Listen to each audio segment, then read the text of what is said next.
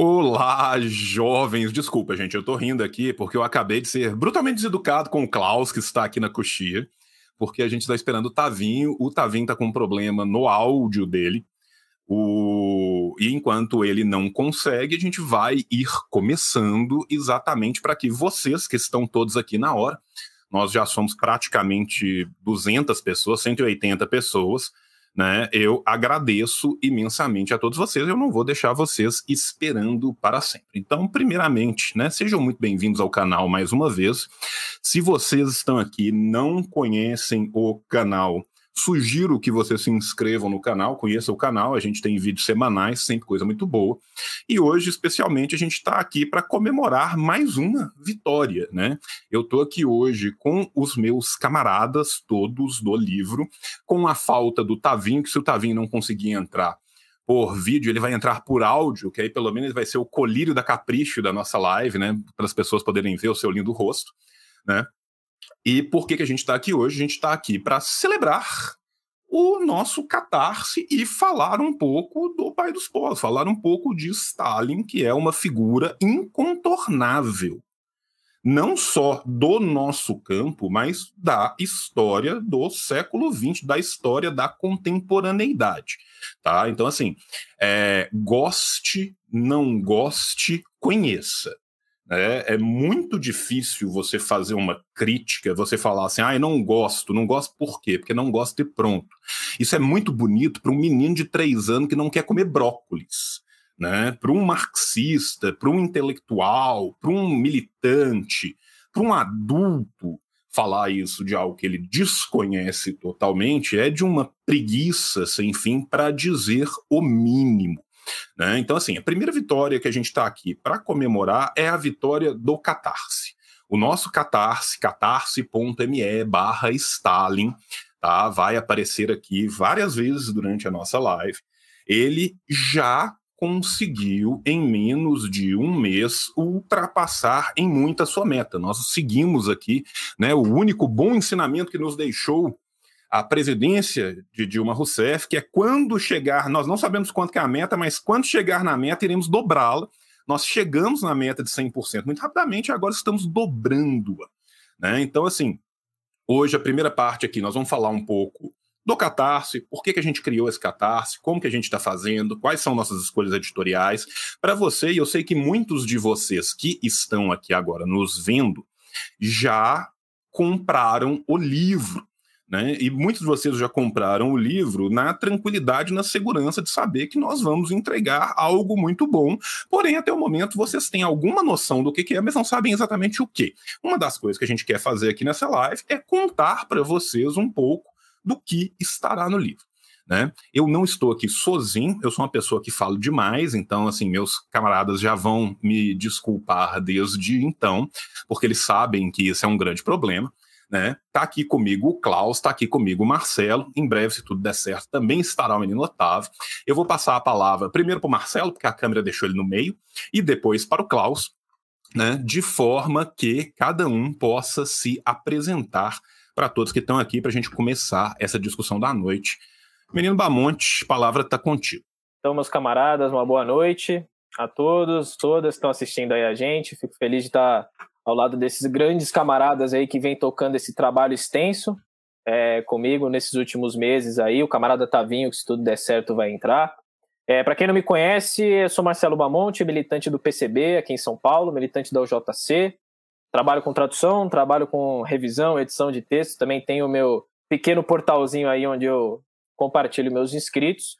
E essa live não só para divulgação da nossa obra, que como o camarada João disse, é mais uma vitória, dentre muitas que a gente vem pesquisando e traduzindo para vocês.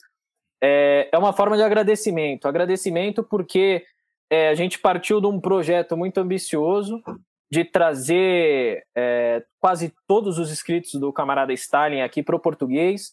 É, e conseguimos, acredito eu, e isso a gente vai falar durante a live, a gente conseguiu condensar o melhor que já foi produzido pelo camarada Stalin desde 1901 é, onde começa a nossa seleção de inscritos, até 1952, com é, a última seleção que a gente vai trazer para vocês. Então é uma live para a gente agradecer a todos que estão apoiando no Catarse, que apoiem ainda mais. A gente vai falar um pouco sobre isso, mas é de todo o coração que a gente fica muito grato de estar tá podendo trazer para vocês a maior coletânea de escritos de Stalin em português. É algo que nunca foi feito aqui no nosso país e que somente com a ajuda de vocês poderia estar tá dando certo, então eu agradeço muito. É isso aí. Vou voltar aqui para a tela e passar agora a palavra para o camarada Klaus, poder se apresentar aí. Ele também, que inclusive sem o Klaus esse projeto não existiria. Né? A gente tem a, a, o Klaus não somente aporta um conhecimento técnico, teórico gigantesco sobre o camarada Stalin, inclusive todo mundo que participar atualmente do Catarse já está ganhando o livreto do Klaus. Chamar de livreto é uma bondade, porque o Klaus escreve de forma muito abundante, né? Então, assim, é um baita livro que o Klaus escreveu. Vocês já estão ganhando ele em PDF, e dentro de muito em pouco tempo, à medida que o Catarse vai crescendo, vocês também receberão ele impresso quando vocês forem receber o, as obras escolhidas. Então, eu vou passar agora para o meu camarada querido Klaus Cameloto, para que você possa se apresentar e falar um pouco com o pessoal. Obrigado, João. Obrigado a todos. É, agradeço muito. Para quem não me conhece, eu sou Klaus Carmeloto, editor das edições Ciências Revolucionárias. E faz mais ou menos uns cinco anos que eu venho trabalhando com publicações é, sobre o camarada Stalin ou do camarada Stalin. Né? E esse interesse nasceu justamente para gente suprir uma lacuna que vinha se colocando imperativa é, na sociedade brasileira e, de certo modo, uma tendência mundial que era é, ofender ou é, excluir o papel de Stalin para a esquerda, né? ou, no caso, ter aquele medo da sua presença por uma questão pura e simplesmente de é, fobia revolucionária, né? que era uma coisa que se sustentou e se colocou presente na esquerda, sobretudo após a queda da União Soviética e a queda do socialismo em geral. Né? É, nosso projeto, ele ambicionava de início publicar toda a obra de Stalin, mas realmente é, é, é muito extensiva a obra do camarada Stalin, são mais de 20 volumes, então é, tornou-se para nós um imperativo muito é, ardiloso, difícil de colocar em ação. Então, nós é, pensamos num projeto um pouco mais é, focado nos principais escritos, né? foi aí que o, o Tavinho me procurou é para isso, o Tavinho e o camarada Marcelo, para a gente tentar condensar o que havia de principal nesses escritos, né? E por que, que é importante publicar Stalin? Isso é uma coisa que, que pouca gente é, talvez tenha em mente a, a importância, a relevância desse projeto. É importante porque justamente Stalin foi é, o ente que eliminou do mundo o fascismo. Não só ele fez isso como ele deu ao mundo um projeto de nação que foi copiado por, pelos mais diversos países. Ele deu um projeto de nação que foi utilizado, inclusive sem aspas, sem citar, foi utilizado em todos os países do bem-estar social, foi utilizado em praticamente todo, é, em toda a luta por direitos, né? E hoje nós vivemos um contexto muito drástico que é o da desemancipação humana, que é o corte de direitos constantes que vem se colocando imperativo sobre todo mundo, né? Com a queda do socialismo, isso aconteceu nesses países que hoje encontram-se muito piores do que eram no período, né? Eles encontram problemas, os trabalhadores em geral encontram problemas de moradia, problemas na educação, problemas de desemprego, que era uma coisa que não existia nos períodos do socialismo. E sem atacar Stalin, é isso que tem que ficar claro, sem atacar Stalin, sem mentir sobre ele, a desemancipação é impossível. Ela não é possível se você não criminalizar a obra dele. E essa motivação é que vem nos tomando, porque à medida que o tempo passa, a burguesia vai fazendo novos ataques, novos confrontos com os trabalhadores e basicamente se opondo ao modelo de mundo que Stalin lutou muito para conseguir. Então, é, essa tem sido a nossa principal motivação, né? mostrar a atualidade do pensamento dele, a atualidade da história dele, e mostrar que é uma história que a gente não tem que se envergonhar, é uma história do qual nós temos que nos alegrar e reivindicar abertamente. Então, De minha parte, é isso que tem nos motivado, tem nos motivado, é mais ou menos esse o escopo do projeto. Né? O meu livro e também é, das obras escolhidas. Trazer um personagem que é ofuscado pela história, justamente não pelos deméritos dele, mas pelos méritos do. Então é isso, eu passo novamente a palavra para o camarada João e vamos conduzindo aqui falando do conteúdo da obra. Né? Então, jovens, é, vocês que estão nos vendo agora, nós já estamos em 270 pessoas, né? Agradeço muitíssimo. A nossa ideia aqui hoje é a gente começar falando um pouco do catarse que a gente fez, das escolhas que a gente está fazendo para o catarse, para depois entrar num corte cronológico, né? Do, do, da obra, do pensamento, da vida e das lutas que o Stalin vai participar tão intestinamente né, num segundo momento da nossa live. Apoiado na fala do Klaus, inclusive uma fala belíssima e necessária do camarada, eu quero lembrar aqui, eu como historiador de formação, que as mentiras que posteriormente à morte de Stalin são brutalmente feitas contra Stalin são mentiras que já haviam se repetido nos anos 10, nos anos 20, contra Lenin, primeiramente, na transição da guerra civil dentro da, da Rússia, inclusive contra Trotsky, inclusive contra todos os dirigentes da União das Repúblicas Socialistas Soviéticas, né, que são mentiras perenes que vão sendo reformatadas à medida que o tempo vai passando e as necessidades vão mudando né? Lá para frente nós vamos falar disso, mas eu vou me permitir comer um pouco a pauta e chegar antes. Quando a gente chega na época da famosa fome na Ucrânia, que depois, né, virá a ser é, cunhado o termo Holodomor, né, o genocídio que nunca existiu, a gente tem uma imprensa especializada desde a época que vai fazer isso e que vai ser requentada no macartismo uma primeira vez e no período de Nixon uma segunda vez. Né? Lembrando que todas as fotos, ou ao menos 99% das fotos que são veiculadas como se fossem da fome da Ucrânia, a fome da Ucrânia existiu. Né? Essas fotos são, na verdade, da fome de 21 e 22. Fome essa que foi causada pela invasão conjunta das potências ocidentais contra a Rússia. Os 9 milhões de pessoas que morreram de fome nas invasões das potências combinadas ocidentais contra a Rússia, ninguém fala. Os assassinatos que são cometidos, que foram cometidos nas décadas de 70, 80, 60, 70 e 80, a mando da CIA, quando os Estados Unidos era o único país, não era o único, né? Vamos lembrar que Inglaterra também apoiava, vamos lembrar que França também apoiava, mas os países que reconheciam abertamente o regime de apartheid da África do Sul e que pagaram para que movimentos supostamente rebeldes, que de rebeldes não tinham nada, que eram reacionários, como aconteceu em Angola e Moçambique, lutassem contra os movimentos verdadeiramente revolucionários, causando guerras civis que mataram milhões de pessoas, essa você não vê incomodando ninguém. Desde a queda da União Soviética, desde a queda do socialismo real e do bloco europeu do socialismo real, se você for pegar quantas pessoas que entraram para baixo da linha da pobreza, o que é o desemprego nesses países, quantas pessoas que de fato passaram a morrer de fome em lugares que a fome era desconhecida desde o, desde o pós-guerra. Essas mortes não incomodam. Né? Então, assim, é uma construção, uma construção que é feita midiaticamente em longa duração, que era muito mais difícil de fazer na década de 30, na década de 40, na década de 50, porque as pessoas lembravam da guerra.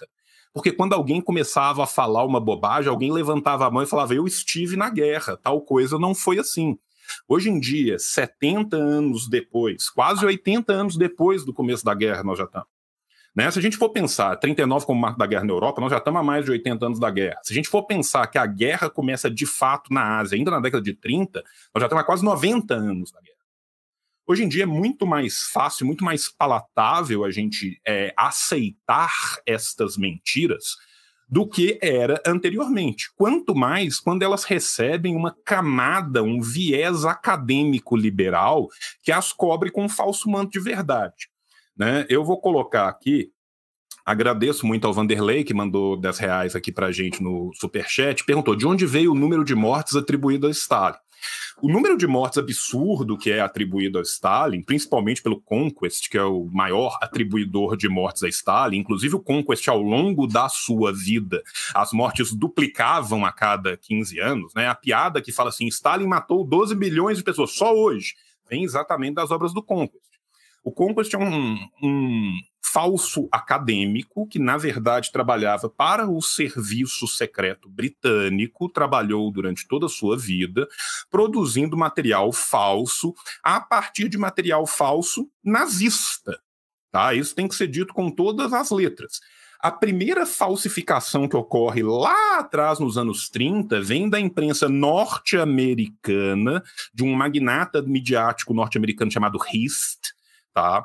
Que começa a falsificar com fotos reais da fome existente de 21 e 22 a fome que existiu, não só na Ucrânia, mas também em partes do Volga e do Cáucaso. Né? O simples fato da fome ter perpassado vários lugares mostra muito bem que ela não é uma fome controlada. Né? Não existe um, um, genocídio ucraniano.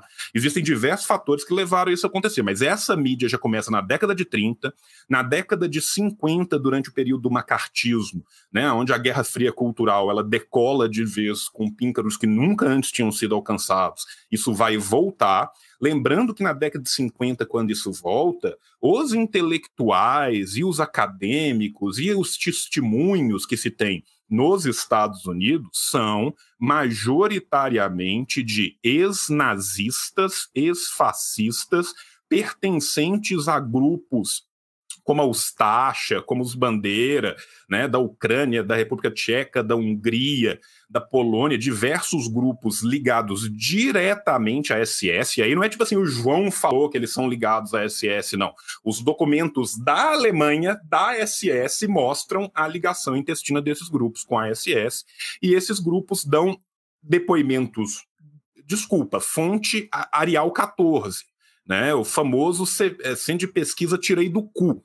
Né? O cara tira um número da bunda e coloca. Né? Existiam jornalistas sérios, inclusive da, da imprensa internacional.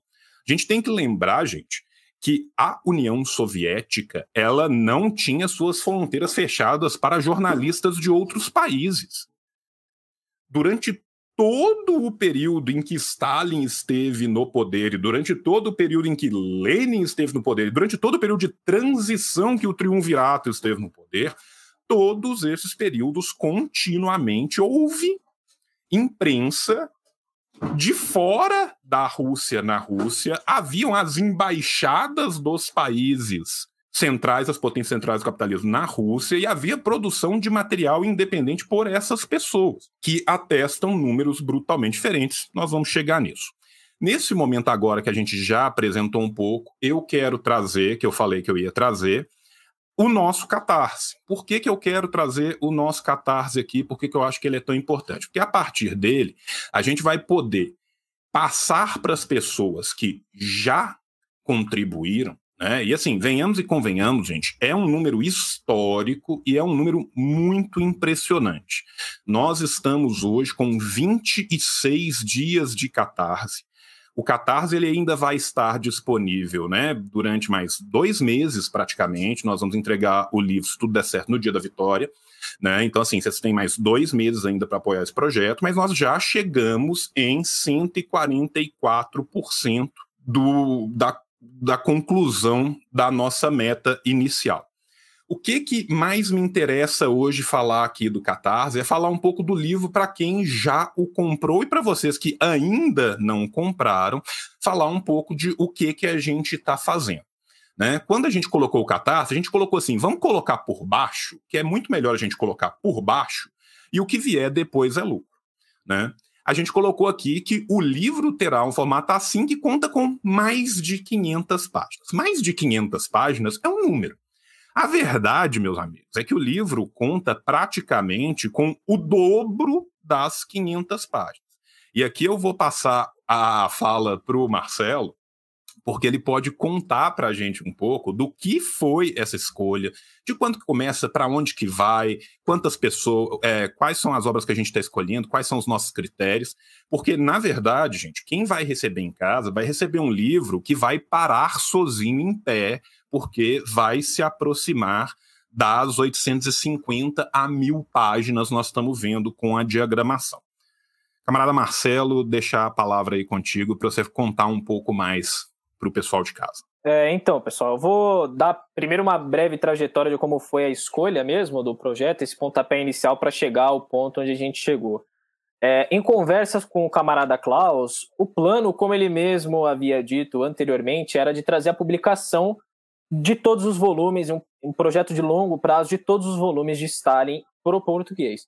Existia um trabalho já sendo tocado pela editora Vitória, trabalho esse que foi interrompido, se não me engano, é, logo após o vigésimo congresso do Partido Comunista da União Soviética, após as revelações, as falsas revelações de Khrushchev, e após esse processo, é, todo o trabalho de edição pela editora Vitória foi interrompido. Então, qual era o projeto inicial em conversa com o Klaus? Trazer os volumes 5 e 6 da obra do Stalin. Se eu não me engano, ela conta com 22 volumes em sua obra total, 22 a 23 volumes. A gente ia trazer o volume 5, o volume 6. Do volume 1 ao 4, o Klaus já havia publicado, a gente ia fazer uma rediagramação e publicar. Mas o que a gente pensou? Tem muita coisa. Stalin escreveu muita coisa, e um de, dos objetivos desse projeto é realmente quebrar esse mito é, perpetrado por todos seus inimigos e por todos os detratores que Stalin era um incompetente, um analfabeto. É, quem dera eu ser competente analfabeto como Stalin foi, sendo bem sincero. Stalin tem uma produção gigantesca é, pelos mais diversos leques, pelos mais diversos escopos de, de assuntos que englobavam a União Soviética, não só a questão da revolução, não só as questões mais desconhecidas até de Stalin, como da filosofia da linguagem, a questão da legislação. Então, Stalin tem uma produção muito extensa. E daí surgiu a ideia de é, esquematizar uma obras escolhidas. A partir disso, nós fomos observando de 1901 até 1952, abrangendo realmente a vida inteira de Stalin, quais escritos poderiam entrar. E, obviamente, existiam tantos inscritos que a gente começou a ficar um pouco perdido do que colocar ou não.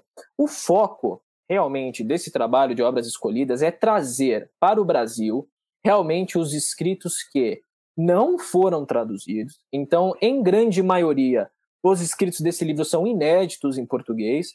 Obviamente, alguns estão no Marxis, alguns estão em outras línguas, e como exemplifica, como explica o Catarse, nós temos de diversas traduções, então a gente pegou do francês, do espanhol, quando necessário até do russo, e nós selecionamos as obras que já não haviam sido publicadas aqui no Brasil, por um motivo também de escolha editorial. As obras já publicadas, e obviamente as bem conhecidas, Anarquismo e Socialismo, Marxismo e Questão Nacional, somente essas obras já dariam um livro gigantesco já dariam. E elas já haviam sido publicadas. Então, a gente tinha que fazer uma escolha: ou uma republicação daquilo que já está no mercado editorial, ou trazer algo totalmente novo.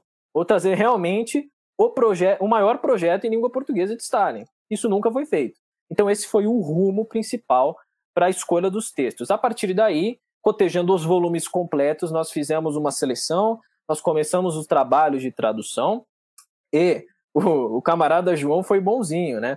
É, quando a gente faz esse corte editorial para publicação final, que chega perto de 800 a 1000 páginas, a gente está reduzindo muita coisa. Porque de material bruto, isso em questão de traduções que nós já tínhamos e já temos basicamente 80% concluído desse material bruto, nós chegávamos quase a 2 mil páginas de material, se eu não me engano, 1.900 páginas de material é, de Stalin, sem contar essas obras já publicadas. Então, no momento até para dar uma atualização para vocês de como o projeto anda e tudo mais.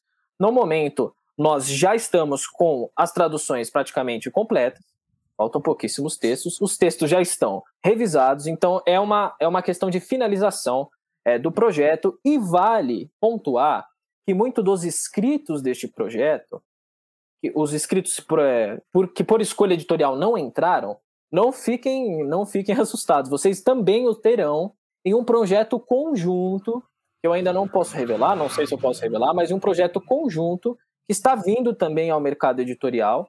Aí, se eu não me engano, no segundo semestre. Então, assim, é muita coisa que vem sendo traduzida, que vem sendo bem produzida, com uma edição totalmente focada, totalmente bem esquematizada e que vai chegar à mão de vocês. Essa era a ideia principal do Catarse, trazer para vocês aquilo que nunca se leu sobre Stalin é, aqui no nosso país. E aí vocês vão poder cotejar. É, eu vejo que muitas pessoas pedem para a gente compartilhar o sumário, quais obras vocês escolheram, quais textos vocês escolheram.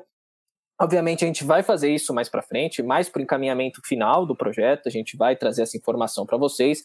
Mas eu já posso adiantar que nós temos textos, inclusive, que desmentem todas essas mentiras que são feitas acerca de Stalin. Nós temos os debates sobre a disputa do Congresso, nós temos os debates internos do partido, nós temos questão militar, nós temos a questão da coletivização da terra, nós temos as questões da Segunda Guerra, nós temos as questões da organização ilegal do tempo da juventude de Stalin, onde ele teve uma atuação prolífica em gráficas, em distribuição, em agitação, em propaganda.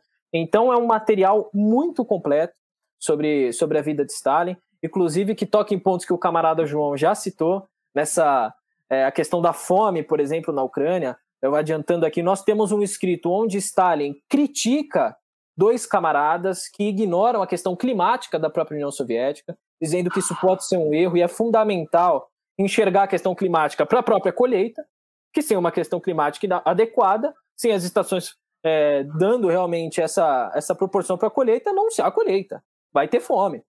E é isso que Stalin discute. A questão do próprio jornalismo, e isso trazendo para um lado que eu sou jornalista e, e eu gosto de trazer para esse lado também, nós temos entrevistas feitas com Stalin, de jornalistas estrangeiros, de jornalistas dentro da União Soviética, e não são jornalistas que chegam e perguntam: Stalin, meu, meu lindo, meu Deus, e aí, como você está? Não, perguntam sobre os problemas reais da União Soviética, confrontam Stalin em suas afirmações Stalin rebate educadamente e é uma entrevista boa, que acrescenta em qualidade para a própria compreensão histórica e política da União Soviética.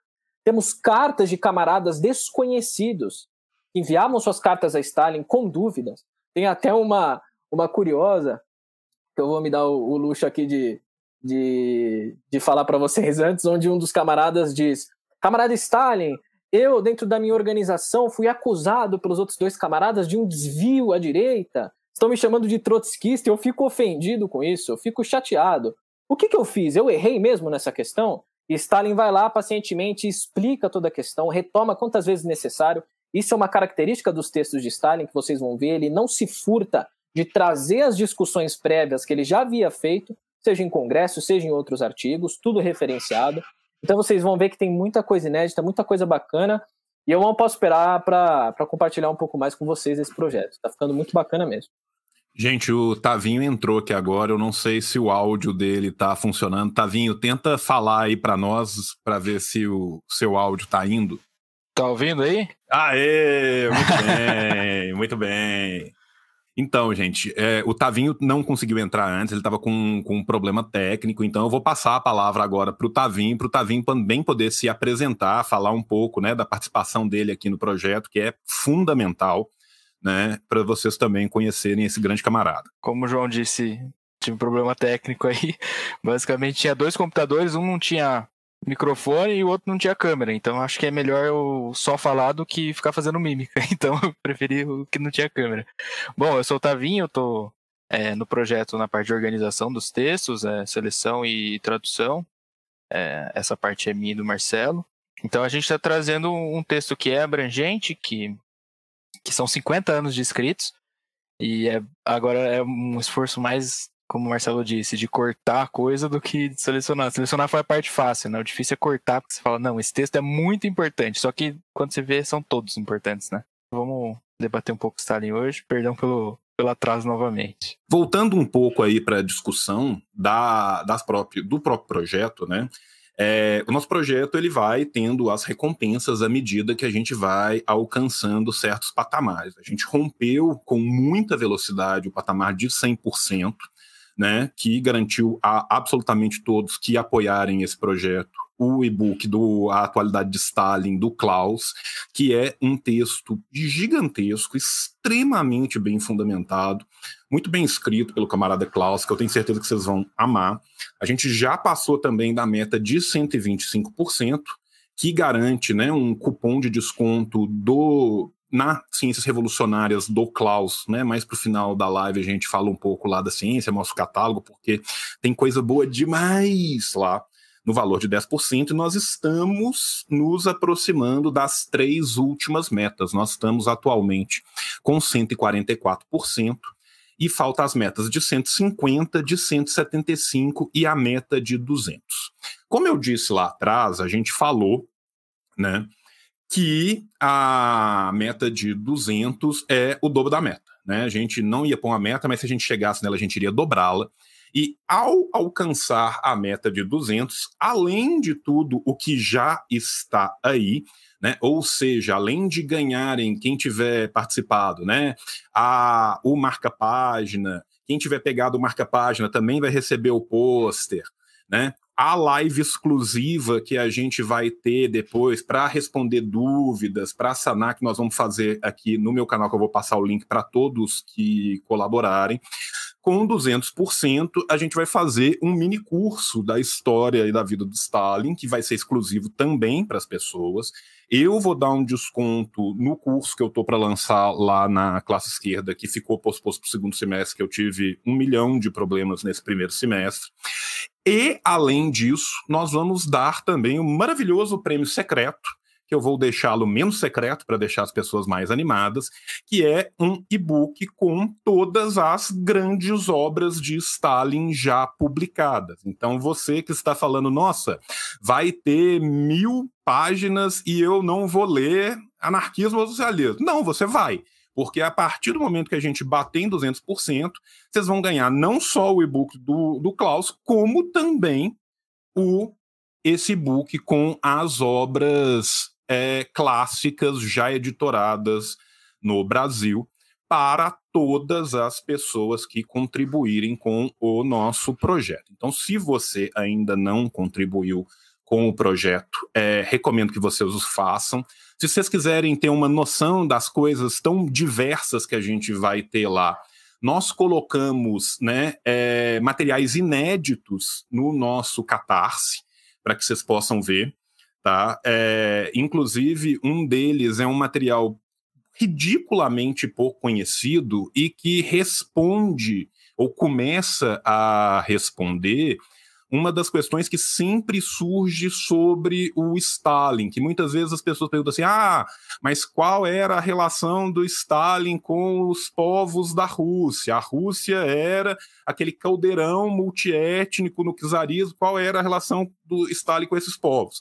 O chamado Stalin aos muçulmanos trabalhadores ele é muito indicativo disso, e ao longo de todas as obras vocês vão ver vários textos onde ele está dialogando com gente do Cáucaso, com gente da Sibéria, com gente do Volga, com gente da Rússia inteira, onde você vai ver perfeitamente qual era a relação do camarada Stalin com as nacionalidades, lembrando que é logo quando Stalin ainda é comissário para os povos que se tem a declaração de autodeterminação dos povos pela União Soviética, que é a primeira declaração de autodeterminação dos povos na história da humanidade. Isso em 1917. Então, assim, é importante que a gente saiba quem são essas pessoas para a gente entender de onde que certas críticas vêm e qual que é a justeza ou não de certas críticas. Com isso, a gente não está falando. Gente, Stalin não era um anjo perfeito que de candura, que desceu do céu sobre a terra como um espírito imaculado. Tá? Quem é... Nós não somos religiosos. Quem tem santo é católico tá? Tiveram vários erros ao longo da condução do processo, mas os acertos são infinitamente superiores aos erros. E o marxismo-leninismo foi erigido na Rússia por causa não somente de Stalin, mas de Stalin e de todos que o apoiaram. É uma outra coisa também. As pessoas às vezes acham que o Stalin acordava de manhã, punha uma bacia de água na frente, tal qual Nostradamus se tornava consciente a um só tempo de tudo o que acontecia de Novosibirsk até a Lituânia. A Rússia, gente, não era. O Stalin ficava sentado numa sala e de manhã ele recebia um relatório de cada cidade, lia eles até o meio-dia para pensar o que ia fazer à tarde, não. Né? Existia todo um organograma dentro do partido, existia todo. Tem um comitê, tem vários comitês, tem as divisões regionais, cada área tem o seu, cada comissariado tem o seu. É importante pensar nisso, mas a condução que era dada por Stalin, condução é essa que Stalin dedicou a sua vida inteira.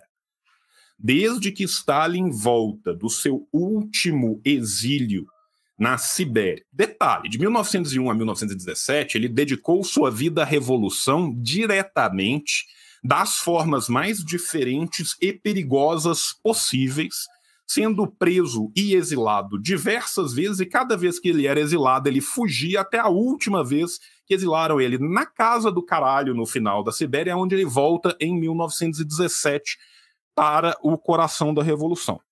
Nesse período, Stalin lutou lutas gigantescas, e nós vamos entrar nelas daqui a pouco. De 17 até o final da sua vida, Stalin dedicou todos os seus dias e noites e tardes e manhãs e madrugadas à construção da revolução. Isso é uma coisa que é indelével. Não foi só Stalin, não. Foi Stalin e o Picus quase inteiro. É óbvio que tinha um entrismo do caralho no Picus, até porque você tem que pensar que o POSDR, o Partido dos Operários Social Democrata Russo, que tinha suas duas frações, a menchevique e a bolchevique, quando ele toma o poder, ele vai sair rapidamente de um partido com 200 mil quadros. Primeiro, ele sai de um partido de 60 mil quadros para um partido de 200 mil quadros em poucos meses, ainda em 1917. Depois, ele vai sendo catapultado até que ele chega em 30 com 3 milhões de quadros. É óbvio que quando você sai e você cresce 15 vezes o tamanho de uma estrutura partidária num período tão curto, período esse marcado por o final de uma guerra mundial, uma guerra civil que foi uma chacina do mundo inteiro é, civilizado contra a Rússia. Para um período intestino de mudanças dentro do partido para a instauração de um primeiro plano quinquenal, já se tendo em vista que, um próxima, que uma próxima guerra mundial não era uma questão de si, era uma questão de quando. E nós vamos ter diversas oportunidades de ver textos do Stalin do final da década de 20 já prevendo o conflito. Tanto que a industrialização do primeiro plano quinquenal é toda levada nesse sentido. As pessoas às vezes se esquecem que foi o próprio Lenin quem disse que o comunismo na Rússia era o Partido Comunista da União Soviética mais a eletrificação da Rússia. O plano de Lenin para a eletrificação russa foi considerado um plano de um louco. Ninguém conseguia levar o plano do Lenin a sério. Por quê? Porque o Lenin planejava fazer em 10 anos algo que não tinha sido feito na Rússia até então. A gente tem que lembrar aqui sobre a Rússia que a servidão na Rússia foi banida legalmente na década de 70 do século XIX, só que na prática, a servidão permanecia na Rússia até a Revolução e ainda depois dela em muitos rincões dentro da Rússia. Nós estamos falando de um país que tinha 93% da sua população em área rural quando da, da Revolução. Nós estamos falando de um país onde a maioria dessas pessoas não é que elas tinham pouca educação, elas não tinham educação nenhuma, elas sequer eram alfabetizadas em sua maioria. Foi sobre esse país que se fez uma maior revolução que esse planeta viu e uma revolução cultural como esse planeta nunca viu, nem antes nem depois. Se chega ao final da Segunda Guerra Mundial como uma das duas maiores potências do globo. Se chega no final do primeiro plano quinquenal de execução do plano louco impossível de Lenin, com o plano executado em 232% em cinco anos. O esforço que foi feito por esse povo é algo que era até então inédito, inaudito em toda a história da humanidade. Então a gente tem que pôr os pingos nos is e entender muito bem em qual contexto que se cirtam as situações para a gente entender historicamente as decisões que são tomadas. Então a gente fez aí uma apresentação do nosso Catarse. Eu vou deixar aqui, né? O Klaus e o. Ah, eles subiram. É, o endereço aqui fixo para que vocês que estão vendo a live possam, se for do interesse de vocês, contribuir com o nosso Catarse. E eu acho que a gente pode passar agora, então, para a gente falar um pouco da parte histórica, da parte cronológica, de fazer essa recuperação biográfica que eu acho que é tão importante. Né? Vamos começar do começo, vamos começar de 1901 a 1917. Eu falo demais, vocês fiquem à vontade para me interromper. Vocês sabem que quando eu começo minha breve introdução histórica, o tempo vai, o tempo voa.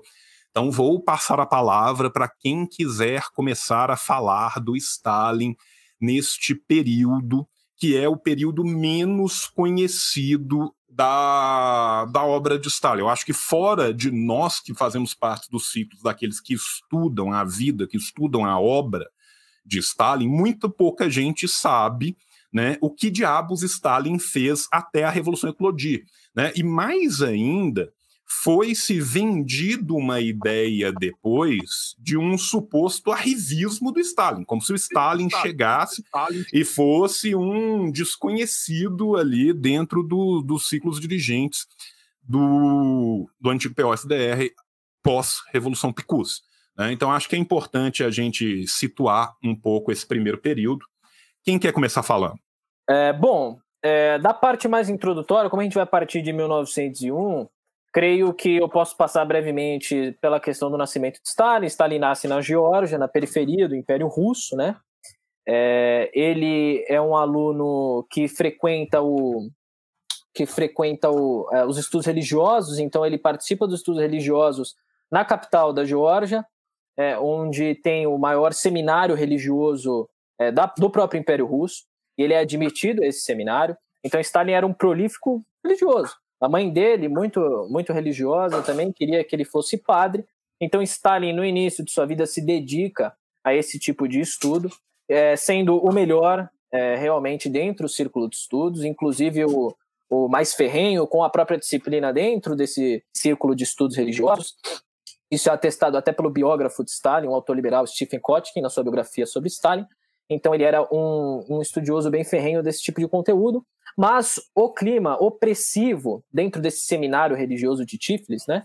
É, o clima opressivo começa a despertar a própria curiosidade, não só de Stalin, mas dos outros integrantes do seu grupo, por outros tipos de leitura. Isso se alia a uma conjuntura na Europa de militarização dos estados. Então a gente está vendo um crescimento da militarização na Alemanha, a gente está vendo um desenvolvimento no Japão a gente tem um desenvolvimento também industrial nos Estados Unidos, que tem a sua principal mão de obra e atividade econômica proveniente do sistema de escravos. Então, o que acontece? Nós estamos. Stalin nasce em uma Geórgia, numa periferia de um, sistema de multinacional, que era a Rússia. Ele nasce nessa periferia cercado de uma crescente militarização do Estado por parte das potências ocidentais. Então, dentro desse seminário, é, Stalin começa a ter esse tipo de repressão por esses agentes religiosos, por padres, por todos esses tipos de agentes. Aliado a isso, o Império Russo promovia as atividades de russificação do povo. E isso, consequentemente, levava ao sufocamento da cultura georgiana. Então, os georgianos não podiam falar a sua própria língua, que é diferente do russo, não podiam difundir a sua própria cultura, não tinham mais ritos religiosos, não tinham, eh, não tinha mais um caráter cultural georgiano nesse império russo onde Stalin ainda está estudando nesse seminário religioso. Muitos georgianos tentam é, insurreições contra o próprio império, contra as forças tsaristas, são esmagados. Stalin tem conhecimento desses eventos e, a partir disso, começa a organizar círculos de leitura, não só de leitura marxista, ele começa até lendo Darwin, obras de literatura russa, que é daí mesmo que onde depois ele vai tirar o seu nome de guerra, o Koba, de uma obra que também não temos em português, que é o Patricida, uma, uma, uma obra georgiana. Então, Stalin, dentro desse contexto de opressão, começa a organizar esse círculo de estudos, é, consequentemente cai no marxismo, começa a dar aulas ilegais, escondidas, não só para os seus colegas dentro desse círculo, mas para outros operários, e acaba que ele é expulso desse seminário. Em 1901, é, quando ele arranja um emprego, quando ele está trabalhando é, no observatório astronômico da cidade. É, ele trabalhava nesse observatório na parte da manhã e da tarde, e de noite ele fazia os seus estudos marxistas e promovia esses encontros secretos com, outros, outras pessoas. Lembrando que a organização da esquerda na Rússia, à época, é, não existia ainda a, o Partido Bolchevique, não existia o Partido Menchevique, eram social-democratas, né, os sociais-democratas, é, isso a gente vai ver mais para frente. Então, em 1901, é, com Stalin nesse trabalho no Observatório Astronômico, ele entra para a ilegalidade, a polícia czarista começa a persegui-lo diversas vezes, e ele inevitavelmente decide que vai é, dedicar sua vida realmente aos estudos revolucionários, à causa da revolução.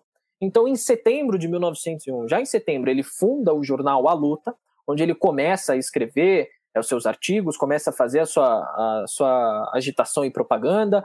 É, ele é eleito para o comitê local do POSDR de Tiflis, como eu disse, ainda não existia o PC russo, né?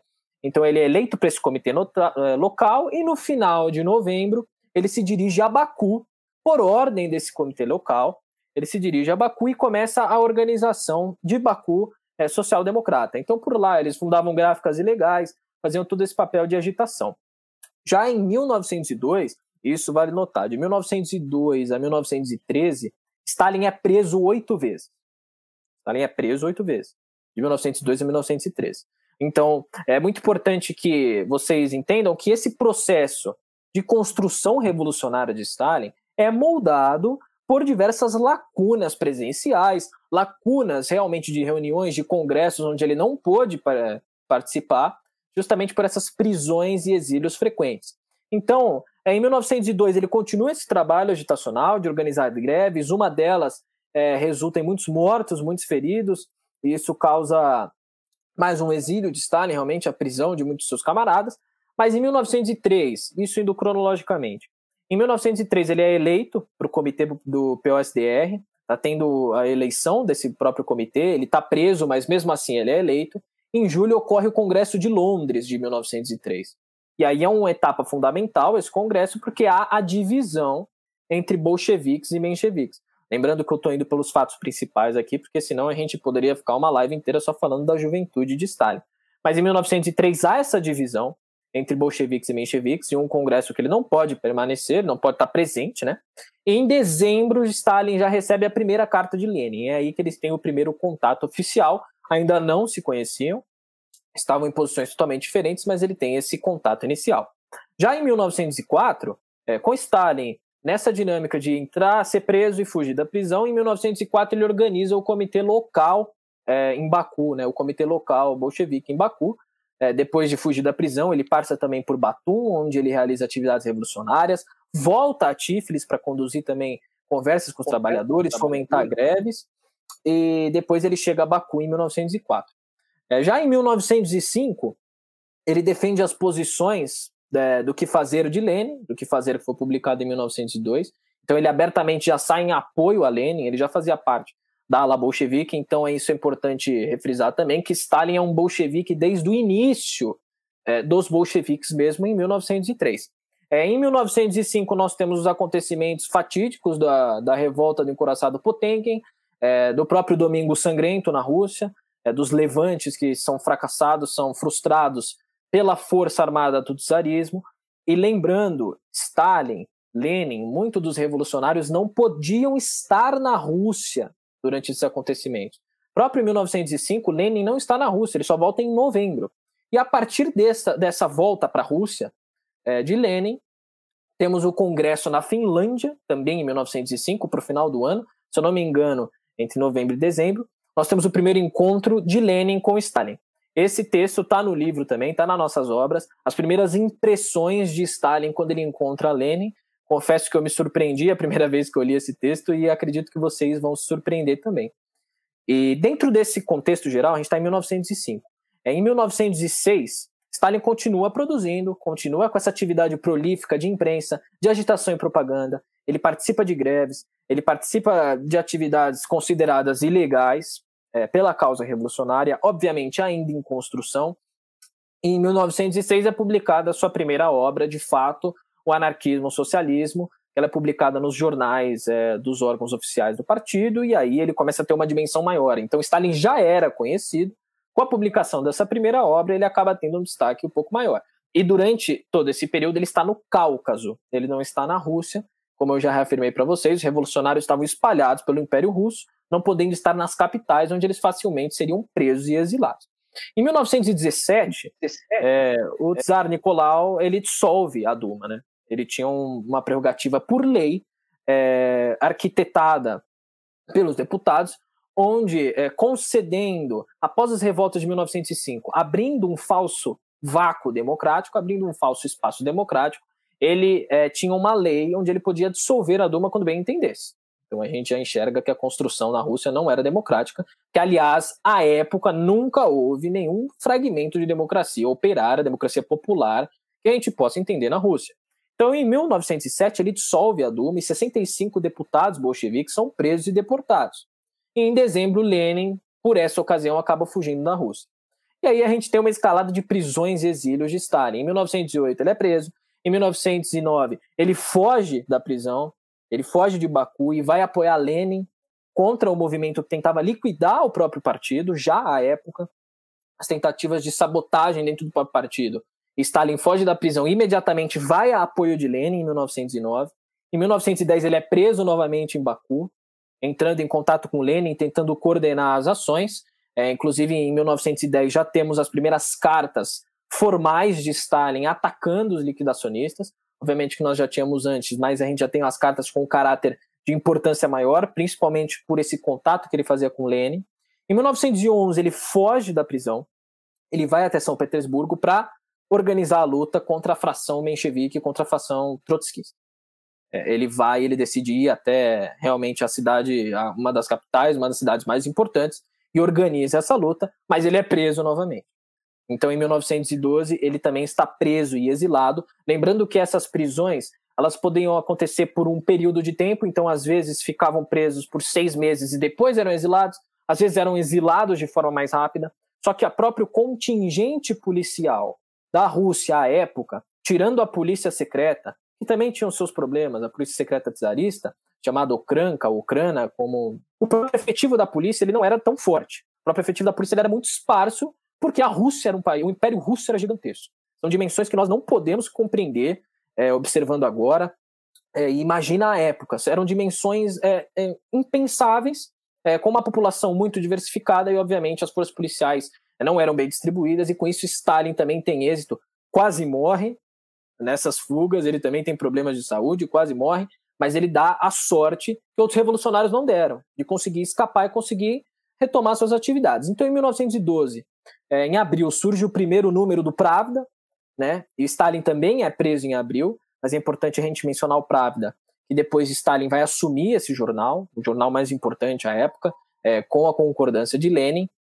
Então ele é preso em abril, as lutas ainda estão sendo conduzidas entre as frações. Ele foge da prisão novamente em setembro de 1912 e passa a dirigir dois jornais, o Pravda e o Zvezda. Então ele já está com essa atividade editorial que ele já vinha carregando dos outros processos, das outras cidades que ele passava, ele tinha realmente agora uma consolidação. Ele estava em dois meios oficiais e conseguia tocar esse seu trabalho. Em 1913, ele escreve o Marxismo e a Questão Nacional, artigo altamente elogiado por Lenin, onde Lenin é, declara que gostou do, do artigo do Georgiano maravilhoso, que ele diz, é, se eu me lembro da tradução é mais ou menos assim, mas ele é muito elogiado por Lenin por esse trabalho não só para o anarquismo socialismo, que ele já havia escrito em 1906, mas agora pelo marxismo e questão nacional em 13. Ele é preso em fevereiro de 1913, é, durante uma conferência ele é entregue por um traidor dentro do partido, não só ele, mas muitos outros bolcheviques são presos. E, ó, novamente, ele está atrás da, das grades aí. Em 1914, é, eu vou chegar em 1917 eu passo para o Klaus, tá? Mas em 1914, enquanto Stalin também está preso e os deputados bolcheviques é, são deportados e não têm a sua atuação consolidada. Em 1914 é o início da primeira guerra imperial, da primeira grande guerra imperialista, né? E ela é muito importante para o próprio desenvolvimento da Revolução Russa, tanto que uma das demandas, como é, a gente sabe, uma das demandas era justamente a saída imediata da guerra. E a guerra impulsiona esse movimento revolucionário a se organizar, justamente tomar o poder. Em 1915 e 1906, Stalin continua preso, continua exilado. Ele tem alguns trabalhos sobre a própria questão da guerra, que chegam a não ser publicados, esses trabalhos são desviados no meio do caminho, nós não temos mais informação.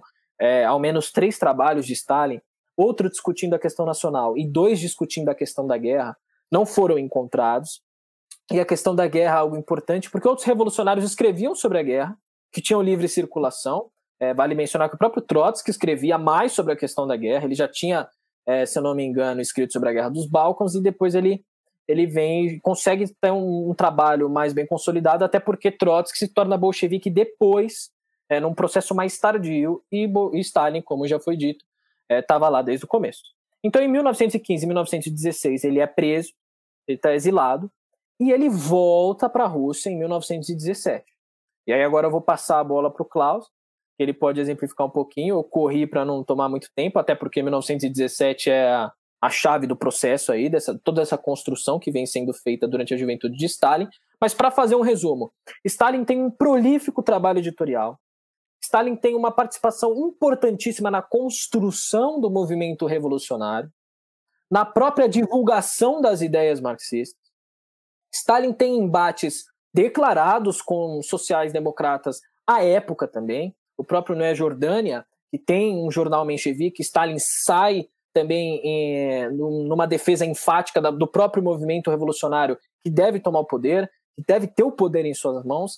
Então é uma falácia completa essa de que o João declarou de que Stalin é simplesmente transportado aos eventos de 1917. Não, Stalin já era conhecido dentro do partido, Stalin já era conhecido dentre as massas e já era, se torna ainda mais, mas já era um homem de confiança, principalmente de Lenin.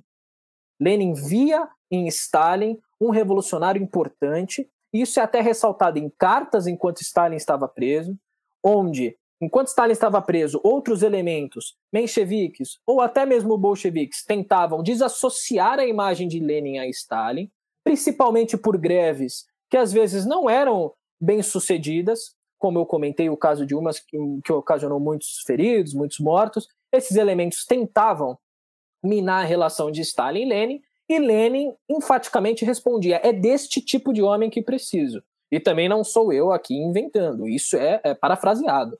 Lenin, uma das cartas que estão no livro, diz isso: é desse tipo de homem que eu preciso. Desse homem que age em prol da revolução. Então a gente vai ver que nesse ambiente de construção de Estado totalmente militarizado, das disputas geográficas entre os imperialistas do Ocidente, nessa redivisão da Europa, da, da própria questão do próprio Império Russo, que caminhava mal já. O czar era muito, era muito fraco em comparação com o outro legado czarista que já vinha na Rússia. O próprio Pedro o Grande, por exemplo, a gente pode citar, e Nicolau não chegava aos pés desta casta da autocracia. Então, é, só relembrando, é uma falácia isso de que Stalin realmente não tinha essa influência entre as massas à época. Ele tinha sim, era um homem de confiança de Lenin, era um homem que Lenin enxergava o potencial revolucionário e, principalmente, isso é decretado é, em 1922 com a passagem de Stalin ao secretariado-geral. Ele é secretário-geral à época que Lenin já se encontra enfermo, já havia sofrido o atentado a tiros em 1918, enfim. Mas eu não vou ficar pulando mais do, do meu campo, eu vou passar para o camarada Klaus. E desculpem se eu, se eu omiti algum fato importante aí, os camaradas podem me, me corrigir. Antes de eu passar para o camarada Klaus, eu quero primeiro agradecer ao, ao Marcelo. Bamonte, ele é um, um, jovem brilhante. Eu que sou mais velho, posso falar assim: esse menino é um orgulho. Quero que meus meninos cresçam para ficar desse jeito. É, foi uma exposição maravilhosa. Eu, antes de passar para o Klaus continuar de 17, fazer as pontuações dele, eu quero fazer só mais algumas breves pontuações que eu acho que são muito importantes da gente dizer, porque são influências gigantescas na obra do Stalin perenamente depois que vão se desenvolver nesse período. A primeira delas é a forma de escrita. Quando vocês estiverem com o livro em mãos, vocês vão ver o tanto que é gostoso, o tanto que é fácil, direto ao ponto, ler o que Stalin escrevia. Por quê? Exatamente por causa da experiência de praxis revolucionária do Stalin, aliada à sua experiência editorial. O Stalin, desde o começo da sua militância, ele vai organizar círculos proletários, o que faz, impinge a ele a necessidade de se tornar o mais compreensível e direto possível. Então vocês vão ver que o Stalin ele é muito direto ao ponto, os textos têm parágrafos curtos, direto, as ideias fluem diretamente, e esse estilo jornalístico exatamente de quem já organizava imprensa clandestina desde a época do seminário. Aquilo que o Bamonte falou aqui é muito importante, e aqui é uma coisa que a gente tem que falar, que é fundamental para a gente entender né, o, o que faz o, o Stalin ser uma figura tão sui generis.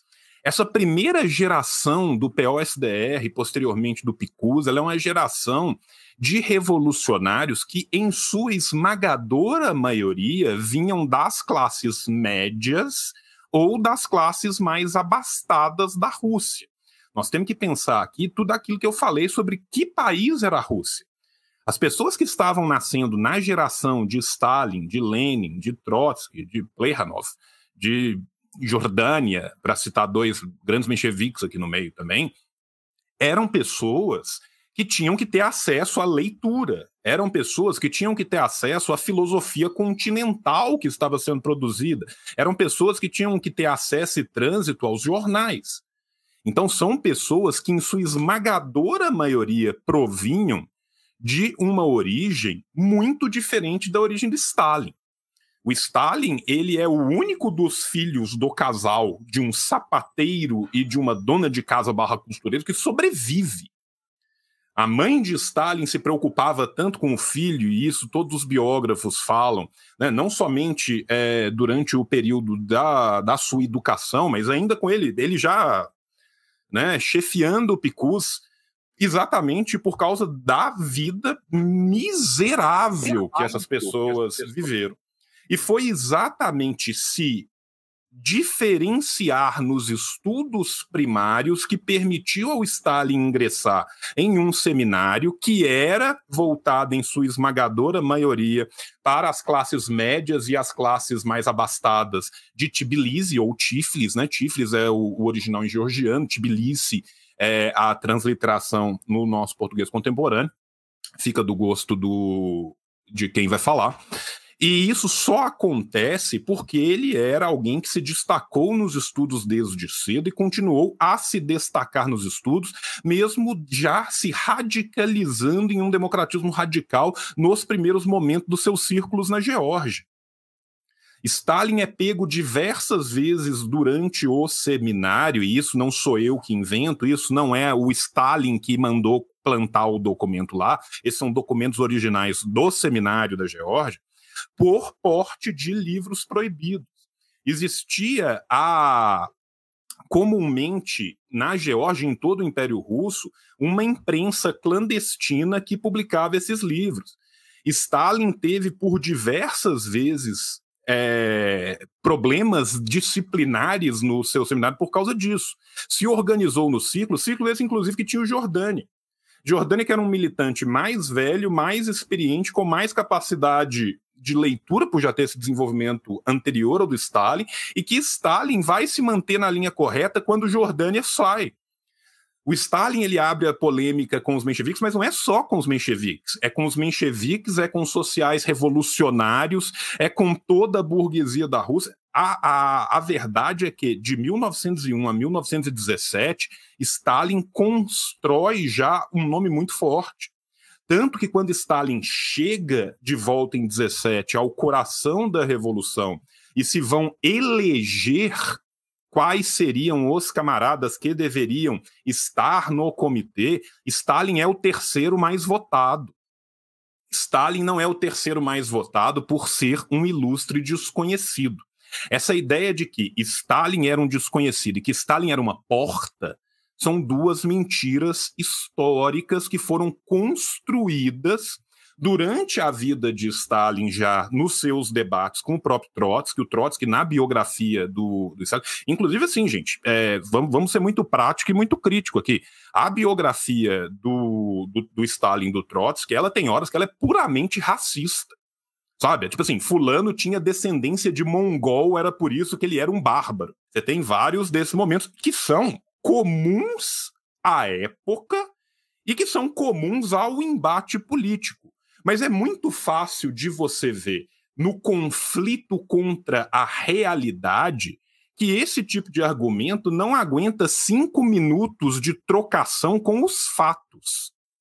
Existem na Rússia é, sites que hoje em dia estão inclusive disponibilizados online, aonde você tem o que o Stalin leu e o que ele escreveu sobre o que ele leu.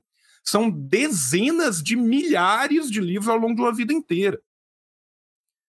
Um homem que conseguiu capitanear não simplesmente a, o, o, papel do Stalin na Guerra Civil é fundamental, tão fundamental quanto o de Trotsky, a gente não pode, em momento nenhum aqui, ser injusto. Trotsky foi fundamental na organização macro do exército vermelho, mas se não fosse Stalin carregar o piano das operações piores e que tinham mais chance de dar errado, o exército vermelho tinha rompido. Houve um momento que o Klaus vai poder falar agora, que o Exército Vermelho teve à beira da ruptura por não ter comida, que foi a atitude de Stalin, que lutou contra os antigos marechais e coronéis, as pessoas que faziam parte do exército czarista anterior, para refazer a estrutura do exército, que permitiu que houvesse um fluxo constante de comida e mantimentos e, e tudo para que o exército continuasse a crescer. As operações de Stalin durante a guerra foram absurdamente importantes e Stalin era uma figura que já tinha um longo trajeto tanto da prática revolucionária quanto da prática teórica e intelectual revolucionária. As teses de Stalin sobre a questão nacional, que vão catapultar ele ao Pravda e ao Zveda, são teses que fundamentam muitas vezes os escritos de Lenin sobre o assunto.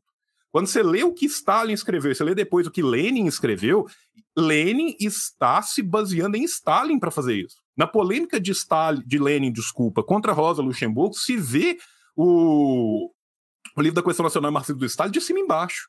Tá? Então eu só queria pontuar isso antes de passar a, a fala para o camarada Klaus. Peço desculpas para o camarada Klaus por, pela interrupção. Agora o tempo é todo seu, querido. Vai longe, vai com calma. Vamos lá, camaradas. Obrigado aí pela, pela oportunidade mais uma vez. E queria complementar, antes de chegar a essa questão da, da Revolução de 17, algumas coisas. Por que, que normalmente na historiografia surge uma confusão entre o dia exato que Stalin nasceu e a data em si, né? Muitos acreditam que é dia 18 de dezembro, outros dia 21. Isso tem a ver, inclusive, com a militância dele, na realidade, né? Se você eh, recorrer àquela obra Vida Privada de Stalin, da Lili Marcou, ela conta que as inúmeras vezes que ele é preso, ele vai sempre mudando a data para o czarismo. Ele sempre modifica a data. Então, os documentos em si é, deixaram uma grande confusão. Né? Ele nasce dia 21, mas inúmeras vezes ele declara que nasceu dia 18, 17, 16 ou dia 10, enfim, ele vai mudando isso constantemente. E ele é expulso do seminário em Flitz, né, no caso, em Tiflis, desculpa, porque justamente ele portava o capital, não era qualquer livro, era o capital. Ele descaracterizou uma Bíblia e enfiou o capital dentro para poder ler escondido no período do seminário. E uma coisa que pouca gente sabe é que esse seminário você tinha que passar com uma nota tão alta e era pouca gente que conseguia ter acesso.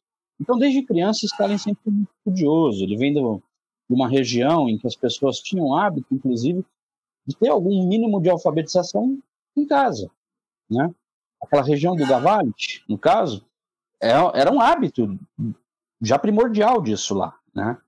E uma das coisas que também pouca pouca gente comenta são os escritos militares iniciais de Stalin, né? que vão acontecer entre 1901 e 7, e eles dão uma repaginada na teoria militar é, de Marx Engels, e acrescenta pontos originais ainda a essa teoria. Né? Não mais só é, inserir a questão das classes, né? porque Marx e Engels colocam Clausewitz sob seus pés quando consideram que a guerra, a guerra ela é fruto da luta de classes. Esse é o grande acréscimo de Marx e Engels à teoria militar de Clausewitz. Né?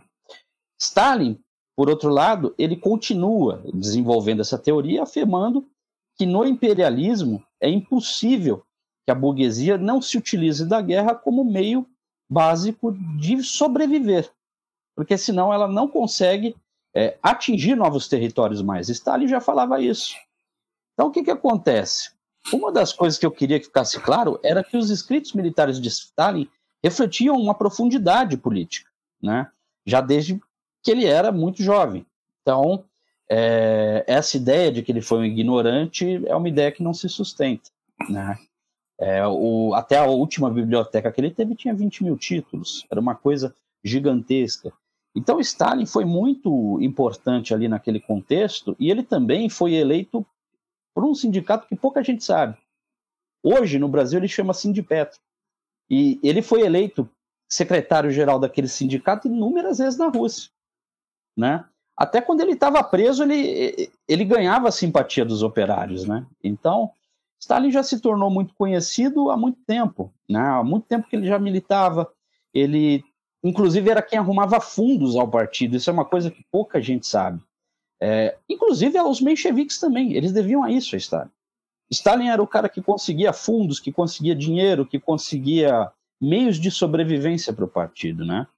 Então, é, quando ele conhece Lenin, uma das coisas que pouco se comenta é que Stalin renovou o espírito de alegria do Lenin. E por que isso? Lenin estava muito deprimido depois do terceiro congresso do Partido Social Democrata Operário Russo. E por quê? Porque o mestre dele, que era o Plekhanov, rompeu com ele. Aquele congresso causou no Lenin uma tristeza que a Krupskaya comenta na biografia dela, é, onde o Lenin fica muito abatido. Ele podia não, não demonstrar em público, mas ele estava muito abatido. E foi então que chegou a carta de Stalin dizendo que ele concordava com absolutamente tudo. Então, a relação dos dois começa ali. E essa relação, ela só se aprofunda. Quando o Stalin é preso pela última vez, inclusive, dessas que o Marcelo citou, ele fica é, num exílio da Sibéria e não tinha é, igual em termos de isolamento, né? E Stalin só é liberado para a prisão, ele só consegue escapar logo após a Revolução de Fevereiro de 1917. E aí nós temos o seguinte problema. Foi feito um, um programa revolucionário né, pelos mencheviques, e esse programa revolucionário foi feito nas costas dos bolcheviques, foi feito à deriva, à traição, de uma maneira incauta, né?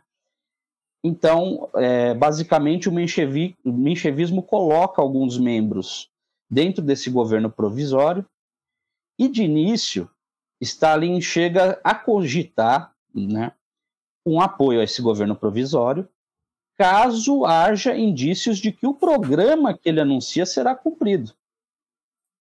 No entanto, quando Lenin vem do exílio, nas famosas teses de abril daquele, daquele mesmo ano, Lenin afirma nenhum apoio ao governo provisório.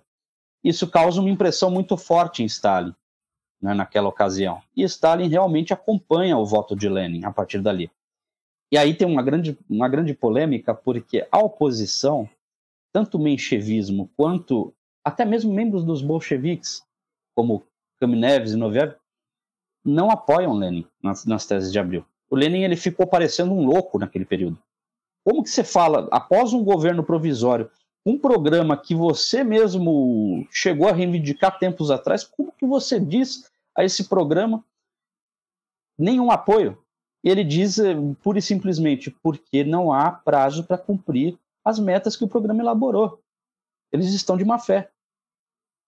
Então não haverá meios concretos daquele programa se efetivar. Ele não tem, ele não tem datas, ele, ele não tem prazos, ele não tem nada.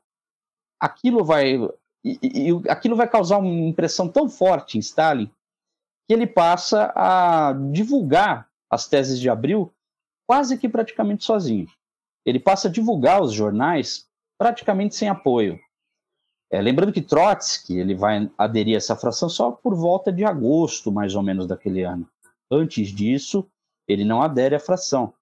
E ali é, era notado que cada vez mais as pessoas estavam com Lenin. E o mais curioso disso é que tem um, duas fontes né, interessantes para falar desse assunto.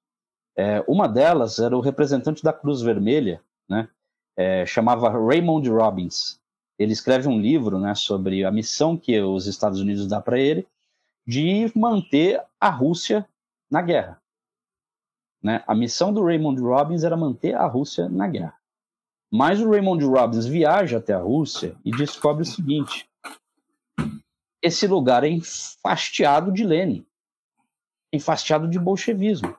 Não há nenhuma cidade que eu tenha visitado em que o nome do Lenin não seja algo a se considerar. Eu não tenho como cumprir essa missão, ele fala para os Estados Unidos exatamente isso. E o governo não cede e afirma para ele: olha, a gente vai te dar mais fundos, mas você, por gentileza, deve trazer uma outra perspectiva. E ele leva essa perspectiva. Ele fala: olha, vamos ter que acusar o Lenin e os demais de agentes alemãos para conseguir manter a Rússia na guerra.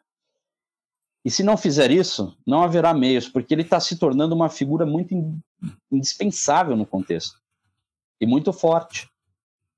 Então, o Raymond Robbins ele envia uma carta também para os outros países da chamada aliança, né?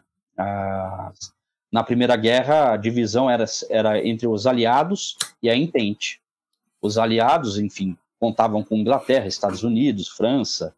A Entente contava com o Império Austro-Húngaro e, se eu não me engano, acho que é, a Iugoslávia, a Sérvia, algum país ali daquela região. E o mais curioso disso é que o Raymond Robbins é ignorado pelos países da, da, da, dos aliados. E aí, nisso, ele se vê obrigado a dizer, a, mais uma vez para os Estados Unidos: olha, não tenho como cumprir essa missão. E os Estados Unidos libera mais verba para ele continuar lá. E ele diz: uh, não, não há meios, esse país é devoto de Lenin. Por que, que eu estou contando essa história? Porque essa história demonstra o seguinte: que o, a filosofia de Lenin ela tinha uma lógica muito forte, e Stalin ele seguia é, promovendo essa filosofia o máximo possível. Quando você chega próximo mais ou menos à data de 25 de outubro, né, seria mais ou menos em novembro no nosso calendário, né, existe uma discussão no Comitê Central se, deve, se deveriam eles tomar o poder imediatamente ou não. E por que, que essa discussão nasceu? Evidentemente porque o governo provisório se encontrava fraco, tanto em apoio popular quanto em apoio militar. Chegou um momento em que o Kerensky estava usando soldados franceses e ingleses para marchar em Moscou vestido de russos, e o povo não era idiota, sabia que aquilo era uma farsa. Né? Então, é, na verdade, o Lenin, se eu não me engano, ele perde esse debate no partido e a deriva dele, na traição, eles publicam, Kamenev, Noviev, Bukhari, entre outros, as intenções do Lenin de tomar o poder na imprensa. Só que esse tiro saiu muito pela culatra, porque imediatamente após isso, o apoio popular a Lenin cresceu absurdamente e é aí que eles conseguem fazer a tomada do poder. Inclusive, é, a maior parte da historiografia vai dizer que no dia exato não teve muitos tiros, não teve um grande evento violento, não, não foi algo extremamente brutal. Teve alguns feridos, é, algumas coisas do tipo, mas o dia exato em que Kerensky é chutado e é feita a revolução, ela é feita praticamente pacificamente. Não tem ali um, um, um evento que sinalize confronto, porque Lenin já tinha realizado é, um trabalho de base muito forte em toda a Rússia, né? até para se salvar, no caso, do que aconteceu da Revolução de 1905, que foi uma revolução em que ela não teve um chamado, o que Lenin chamava de ataque simultâneo. Ela não atacou simultaneamente todos os órgãos do país. E por isso ela não teve sucesso. Dessa vez eles corrigiram esse erro. E aí é realizada a revolução e Stalin, logo após isso, é nomeado é, o comissário das nacionalidades. Esse é um ponto muito alto a se pensar, porque Stalin era a maior autoridade, até segundo Lenin, sobre a questão das nacionalidades. Tudo que era conversado a esse respeito passava pelas mãos de Stalin. E nem Lenin é, ousava tocar em certas decisões. A título de exemplo, foi falado aqui da Guerra Civil, Vou comentar um que eu vou adiantar um exemplo para vocês verem. A questão da Polônia. É, Lenin afirma que era preciso fazer algo em relação à Polônia no decorrer da Guerra Civil. Stalin fala não. Enquanto a, eles quiserem independência, a gente não vai ter nenhum tipo de é, sucesso indo lá. e é uma decisão que o Lenin entende como válida. Mas o que, que acontece? Após a Revolução, Stalin passa a cuidar das nacionalidades como comissário, é realizada a revogação de todos os códigos czaristas, é, inclusive o, o, código que não permitia a manifestação das línguas, né? E pouco a pouco as demais nações vão se interessando pela, é, pelo, pelo sistema russo, as nações que eram do antigo código czarista. E aí nós temos um seguinte, uma seguinte situação. Lenin conseguiu eh, o dinheiro dessa revolução, em partes, usando fundos alemães. E não, ele não traiu os ideais revolucionários, ele apenas observou que a Alemanha tinha interesse de tirar a Rússia da guerra. E ele prometeu, em troca de uns fundos, realizar essa missão. Então aí começam as tratativas, no caso do acordo de paz com a Alemanha. Né? Esse é um ponto muito polêmico na historiografia. E por que, que ele é polêmico? Porque após os anos 30, a... o Partido Bolchevique tratou essa, essa questão de uma maneira totalmente diferente da que a gente verifica nos documentos é, dos anos 20. Na verdade, na verdade, da virada, né, dos anos 10 para os anos 20.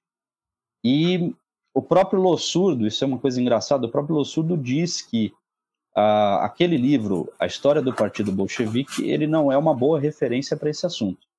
E o próprio Grover Fur acaba concordar com isso. Mas por quê? Eu vou explicar aqui. Naquela ocasião, Stalin era totalmente a favor de assinar a paz. Lenin era a favor de assinar a paz, no entanto, mediante algumas condições favoráveis, né, como manter a Ucrânia próxima à União Soviética. Trotsky estava com o slogan de nem paz nem guerra, né? Bukharin estava com um slogan ainda mais radical que o de Trotsky, e eles não encontravam nenhum tipo de conciliação ali que permitisse eles de realizar é, a paz, né? Então, o que, que aconteceu? Aconteceu que uma hora, o Lenin deu as instruções para o Trotsky assinar o Tratado de Paz. E o que, que aconteceu? Não foi feito.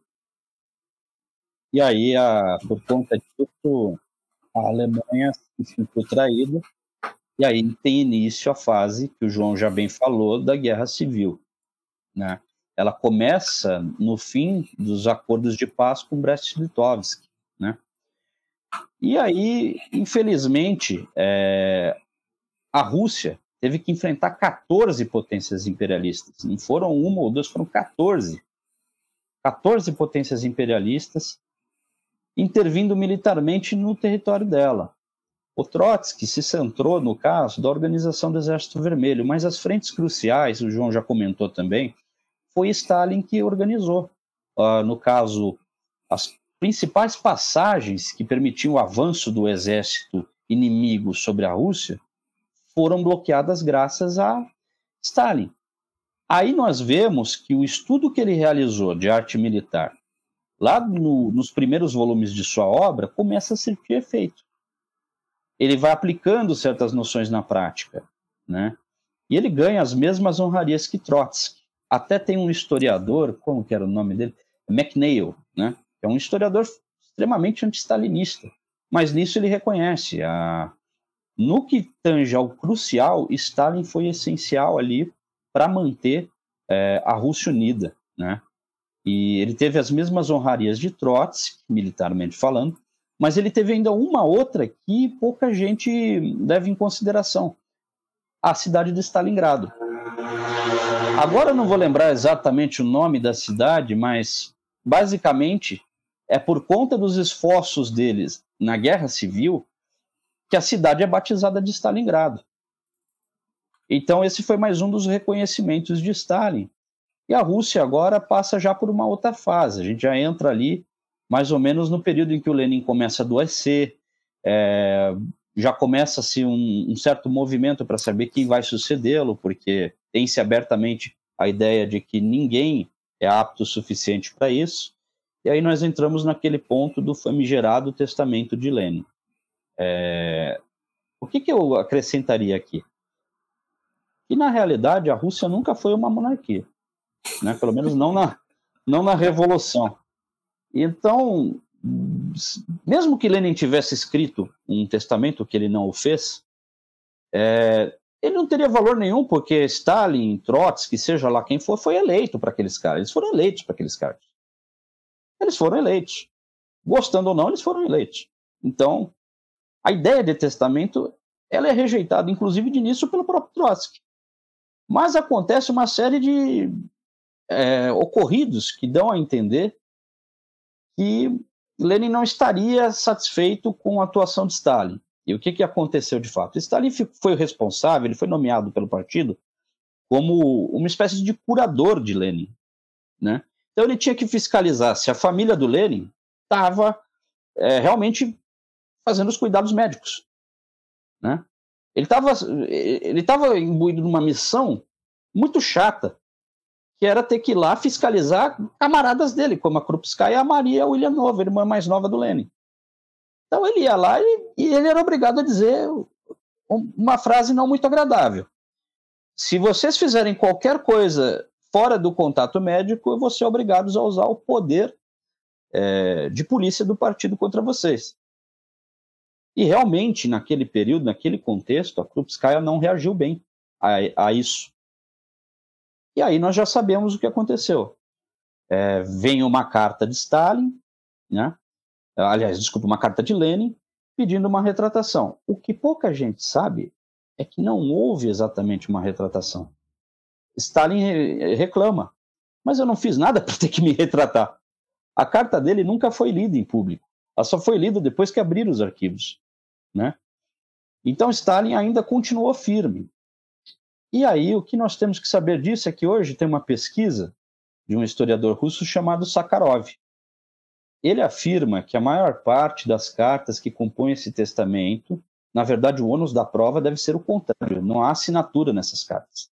Então não se sabe se Lenin de fato é, escreveu essas cartas. Umas foram ditadas, como foi o caso da carta ao Congresso, com Lenin com uma saúde extremamente debilitada. Para vocês terem uma noção, ele pedia constantemente veneno, porque ele não aguentava a dor. E a, e a sanidade dele é muito mal. Então, isso acabou fazendo com que a oposição, de maneira oportuna, é, tentasse puxar um assunto do tipo no partido para tirar Stalin do cargo de secretário-geral. Depois da carta do Congresso, Stalin mesmo deixou seu cargo vago e, na realidade, ele, ele foi eleito de novo, secretário-geral. Inclusive, a oposição votou nele novamente. Então, ali há muitas intrigas em relação a isso, e o Sakharov fez uma avaliação dos, dos chamados diários dos secretários de Lenin, e ele descobriu que aquele documento é uma farsa. Isso é chocante para o Ocidente, principalmente porque todo mundo gosta de usar esse documento para é, reivindicar que, é, na verdade, é Stalin o grande usurpador, né? E na realidade não. Ah, houve ali uma pesquisa e, por perícia, descobriram que todas as anotações são posteriores às datas. Então, aquele documento, para além do fato de não haver uma assinatura de Stalin, aliás, de Lenin, desculpa, é, esse documento ele não tem validade. Evidentemente que muitos é, historiadores debateram com Sakharov a questão e discordaram em alguns pontos, mas todos vieram a crer que realmente o documento não pode ser utilizado no sentido que ele vem sendo utilizado. Então, para essa questão, o que nós temos que compreender? Não há um sucessor exato. E, além do mais, o que legitimava Stalin no poder eram as massas. E quanto a isso, não se tinha o que fazer. Né? Após a morte de Lenin, é, a gente tem ali um período de grandes debates né? Na, no PCOS. Né? Antes de, desse período, a gente teve, no caso, a construção de uma nova política econômica, né? o que para muitos foi polêmico, mas a gente teve ali é, um grande período de debates sobre a ideologia central desse partido. Stalin ele ganha um apoio majoritário no partido porque ele resolve edificar as bases do que viria a se chamar o leninismo. O que, que é o leninismo? O leninismo é a fase superior do marxismo. Ele é o marxismo da época do imperialismo. Ele é um marxismo utilizado no combate ao imperialismo. E essa noção, ela pode parecer simples e, e até vulgar, muita gente coloca, mas não, ela é revolucionária por, uma, por, um, por um mero motivo. Stalin percebe que a obra de Lenin eleva o marxismo a um novo paradigma. Mas se ele não fizesse a sistematização dessa obra de Lenin, a gente não saberia nunca disso e as outras revoluções não teriam a condição de também serem fases superiores do próprio leninismo. Então a importância desse debate ele deu muita força para Stalin, enquanto que a oposição ela ficou re reunida em pouquíssimos nomes e mais ou menos por volta de 1927 a oposição ela está fragmentada, é, liderada por Trotsky evidentemente, mas ela tem apenas 4 mil votos nesse debate. Majoritariamente o partido votou em Stalin. Entra ali a, a, a, polêmica sobre a expulsão de Trotsky do partido, e sobre isso tem um documento do próprio PCOS que coloca essa expulsão. Ela é bem motivada, já que a própria oposição diz que vai lutar com todos os meios disponíveis para se fincar como uma realidade. Então, uma vez que você diz isso, diante de um partido que está tentando se preparar, está tentando cuidar do país primeiro, fazer o socialismo num só país para poder, quem sabe, fazer nos outros, é, isso soa como uma prerrogativa que vai impedir o processo. Então não, não teve muito o que eles fazerem em relação a isso. Né? E aí é, a política, a nova política econômica que é implantada por Lenin, ela tem fim mais ou menos por volta de 1928, que aí é o período que a gente começa a entrar na industrialização, né?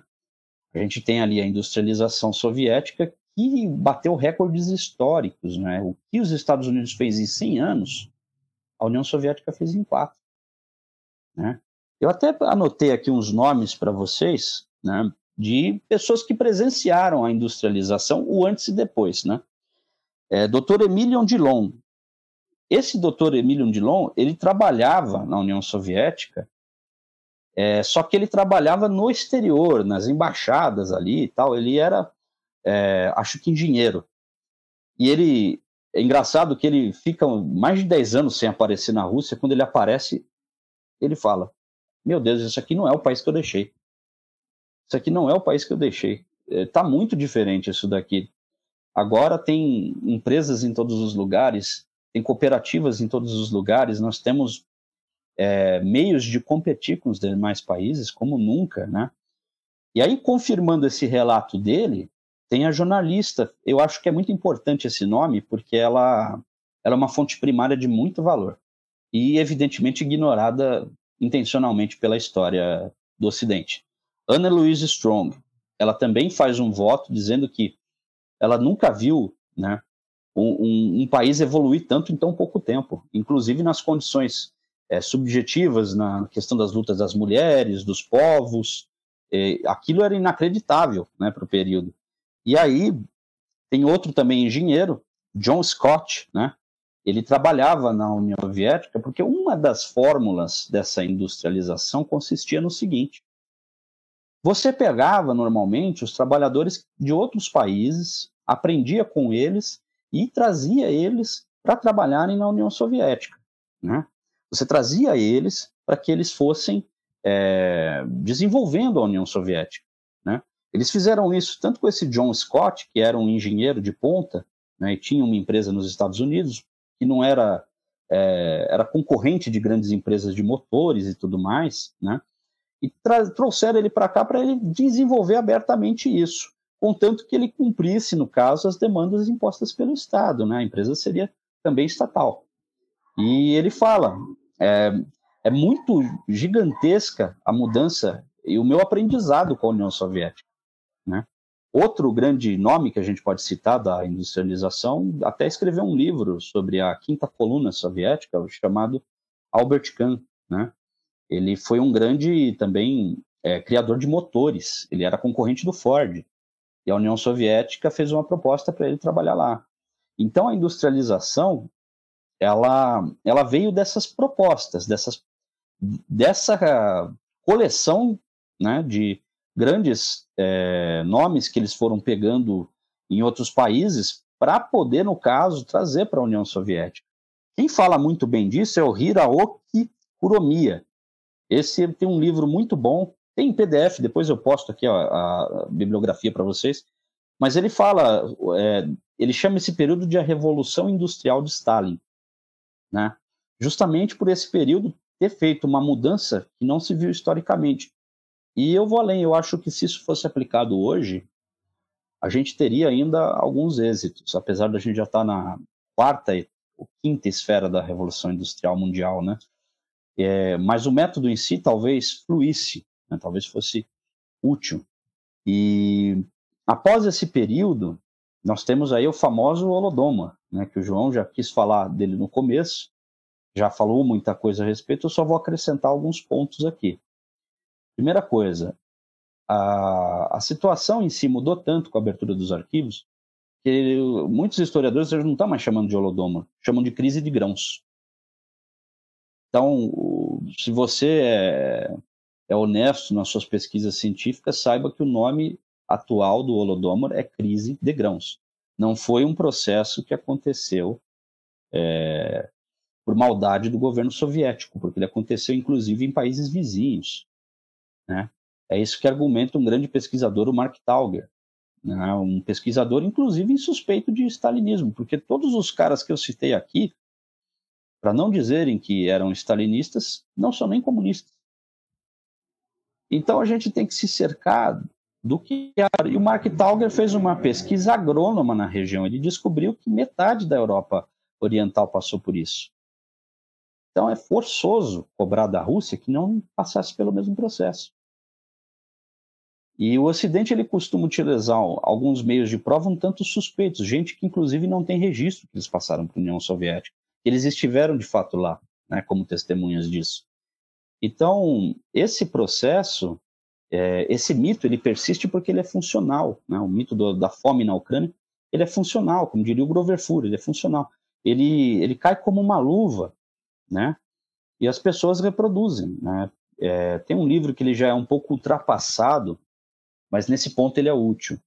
É, ele já é ultrapassado no sentido de que ele ainda fala muito da, questão dos kulaks. A gente tem que entender que os kulaks, por incrível que pareça, depois da abertura dos arquivos, provou-se que eles apoiaram a coletivização, né? E, e, e, na realidade, esse livro ainda vai um pouco nessa linha de acusar a existência dos kulaks ali, que é do Douglas Totten, que é um canadense, se não me engano, sindicalista, que pegou todas as notícias falsas sobre o Holodomor e fez um livro gigantesco. E esse livro ele ele é útil no sentido de desmistificar. Porque, como o João falou no começo, na realidade, as fotos que eles usam são falsas. Ou são de outros países, ou são de outras épocas, né? como a época da Guerra Civil. Então, a gente não pode mais tratar esse período é, como algo intencional por parte da União Soviética, que não foi.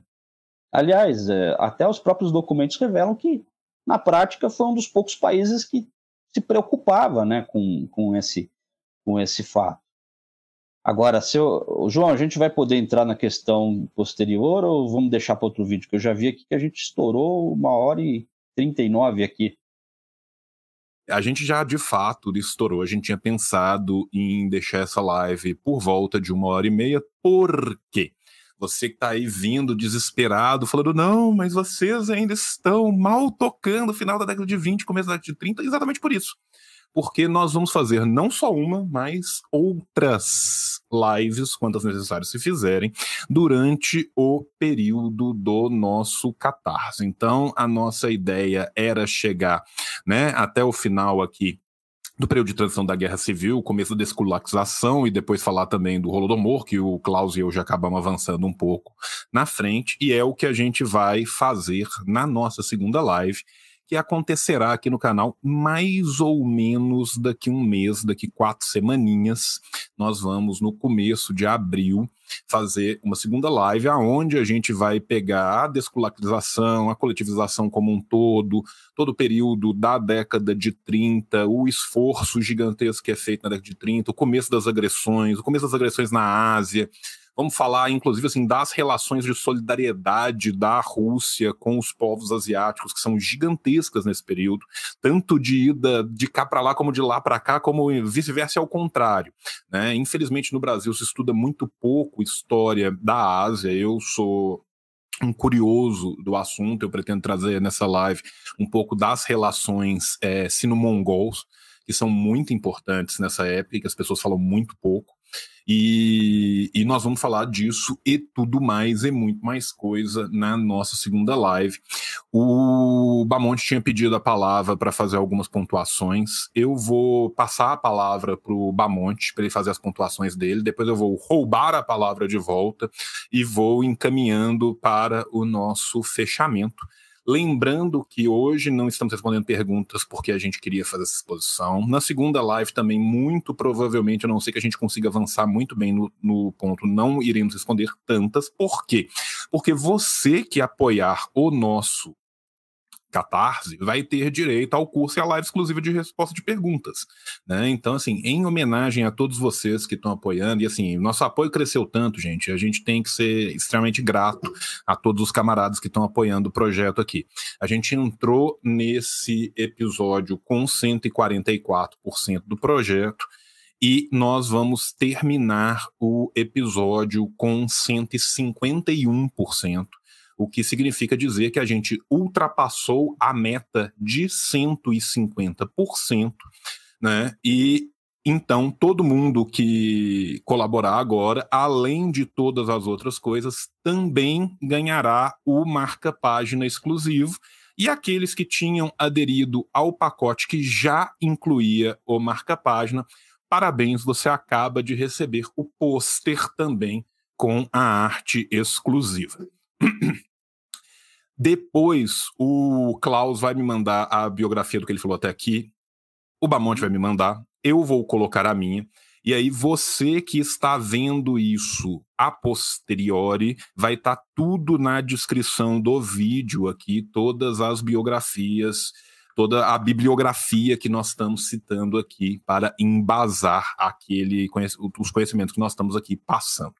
Tá? Vou passar a palavra, então, para o Marcelo, para ele fazer as pontuações dele, depois eu vou fazer umas pontuações rapidinhas, e aí a gente vai caminhando para o nosso encerramento.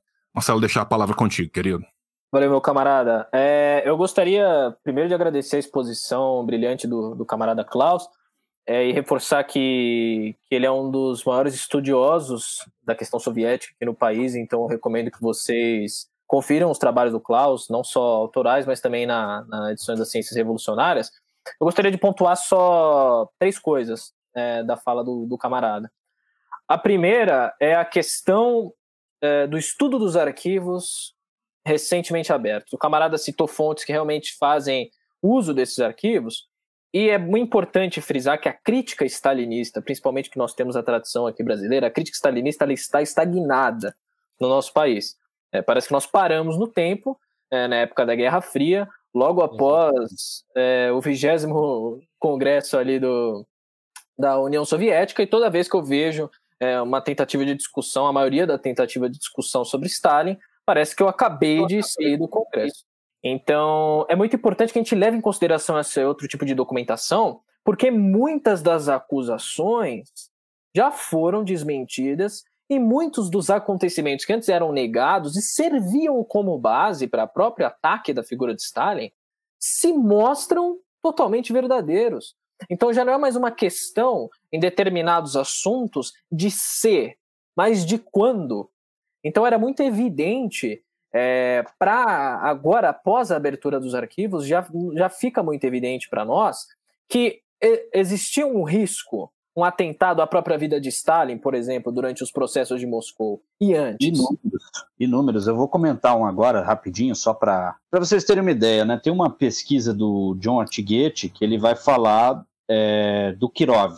Assassinato do Kirov foi o assassinato em Leningrado de um dos quadros do partido, que era o comissário das nacionalidades, e era a pessoa, inclusive, que Stalin tinha mais confiança, o provável é, mais candidato à cadeira de secretário-geral no futuro, e ele foi assassinado, né?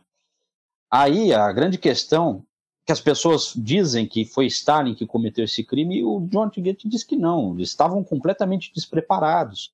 E não só o Artgate vai falar nisso, mas você pega o, o livro que todo mundo detesta, do Yuri Emelianov, né, sobre Stalin, e você vai ver que ele vai mostrar vários acontecimentos no qual Stalin foi mais atacado diretamente. Teve um, um acho que uma viagem de trem que ele estava fazendo em 1933 e explodiram uh, o vagão da frente. Stalin não fez absolutamente nada. Foi com ele, ele não fez absolutamente nada. Ele vai citando uma leva de é, tentativas de assassinato cujo Stalin nem reagiu. Stalin não falou, é, nem precisa investigar isso. Ele simplesmente ele negligenciou isso e deixou passar. Então, se ele quisesse um confronto com a oposição, ele já teria muito tempo, porque ele teve muitas oportunidades. É isso. Pode continuar, Marcelo. Perfeito, camarada. E essa questão que eu volto a ponderar da crítica a Stalin, é, obviamente que existem pontos a serem criticados, como, como o João pontuou. É, Stalin não é um deus imaculado que desceu e não cometeu nenhum erro. Isso até é antimarxista de se dizer. Né? Eu não enxergo essa posição como marxista que exclui a parcela e a possibilidade do erro. Isso é totalmente antimarxista. Não existe contradição, não existe nada de dialético. Mas quando a gente pontua a abertura dos arquivos, a gente não faz isso também de má fé, querendo levar o debate à questão simplesmente puramente moral, pautada pela própria ideologia liberal que tenta destruir esse debate, que usa de espantalho. Tipo, as obras estão aqui. Essa é a obra do Pipes. Está aqui. A gente realiza a leitura. Essa é a própria obra do Trotsky. A biografia do Trotsky sobre Stalin. Ou seja, ao considerar a literatura para uma crítica ao que pode se entender como stalinismo, seja ele é, num, num, escopo temporal, que para mim é a, é a, caracterização mais adequada, porque eu não enxergo uma concepção teórico-política é, própria de Stalin, coisa que é recusada pelo próprio Stalin. Em conversa com o camarada Klaus, a gente veio falando desses tópicos. Stalin recusa a caracterização do marxismo-leninismo-stalinismo, é, durante Exato. algumas concepções dele. É, mas é, o ponto principal é que o debate hoje, sem a utilização dos arquivos abertos, ele é pautado simplesmente numa versão ideológica puramente da Guerra Fria e que a gente precisa superar para a gente poder tentar compreender o que foi Stalin. Porque se a gente tem dificuldade de compreender um fenômeno, não seriam acusações levianas que conseguiriam reduzir esse fenômeno da maneira que são tentadas. Entende? Então, esse é o primeiro ponto que eu tenho a colocar. O segundo ponto, comentando um pouco sobre a morte de Lenin, e eu vou ser breve aqui, não vou ocupar muito tempo, mas também é errado, apesar de, de Stalin ser um braço direito de Lenin, é errado enxergar que Stalin não discordava de Lenin, muito pelo contrário. E isso Nossa. é documentado até pelas próprias biografias é, de autores liberais, por exemplo. Eu estou aqui com a minha biografia do, do Kotkin, Stalin, por exemplo, recusa a proposta de Lenin, tá aqui, é, ele recusa a proposta de Lenin de, de é, tomar simplesmente a terra dos camponeses e transformar a guerra imperialista numa guerra civil europeia. Ele recusa esse tipo de afirmação. Ele diz: não, os camponeses querem a paz e eles anseiam por suas próprias terras. Então, obviamente, depois há uma mudança de direção, uma mudança de opinião, mas Stalin, em muitos pontos, contrapõe Lenin. E não tem medo de contrapor Lenin. Inclusive. Não, inclusive, tem um ponto, só para acrescentar. É, na situação do, do próprio acordo de paz, o Stalin não ficou 100% com o Lenin. Porque se ele fosse ficar 100% com o Lenin, ele teria, no caso, é, feito o, o acordo, mas com algumas garantias que o Lenin Exato. queria. Né? E não, ele falou que tinha que assinar a paz logo. Ele, ele queria a assinatura dessa paz o quanto antes. Né? A questão da Polônia, que acho que eu citei também, é, na Guerra Civil. Né? Stalin disse que a questão nacional na Polônia não, não estava boa para a Polônia integrar, por exemplo, a Revolução Russa. Mas pode continuar. Exato. Só para fechar essa questão é, da própria parceria entre Lenin e Stalin, eu até separei um trecho da própria biografia aqui de Stalin. Ele é curtinho, eu leio para vocês. É, abre aspas, né? Até mesmo Trotsky concederia mais tarde que Stalin era muito valioso nos bastidores da preparação da fração bolchevique. Aspas de, de Trotsky começam em Stalin, tá? Então, Stalin era muito valioso nos bastidores da preparação da fração bolchevique para a votação. quando Stalin é eleito, é, quando o camarada João citou, com terceiro lugar, ele recebe 97 votos. É, então, retomando, Stalin era muito valioso nos bastidores da preparação da fração para a votação, acrescentando em tom de desprezo que, abre aspas, Stalin tinha o dom de convencer a média dos líderes, especialmente os provincianos. Ou seja, tem todo esse caráter de classe que ascende com o movimento revolucionário, revolucionários que não necessariamente vinham de uma família de origem mais é, abastada, por exemplo, como o próprio Lenin, que recusou seu título de nobreza, enfim, como Trotsky, como outros é, revolucionários, e Trotsky diz isso sobre Stalin, é, num, num, claro tom de desprezo, só reforçando também que não sou eu que estou criando, eu acabei de ler o que próprio Trotsky fala. É, e o terceiro ponto que eu também queria comentar, porque pode surgir o debate de que Stalin foi oportunista na questão do adoecimento de Lenin, e por isso ele se aproveitou dessa situação justamente para engendrar o que dizem que foi a sua ditadura pessoal e assim articular as próprias movimentações do partido.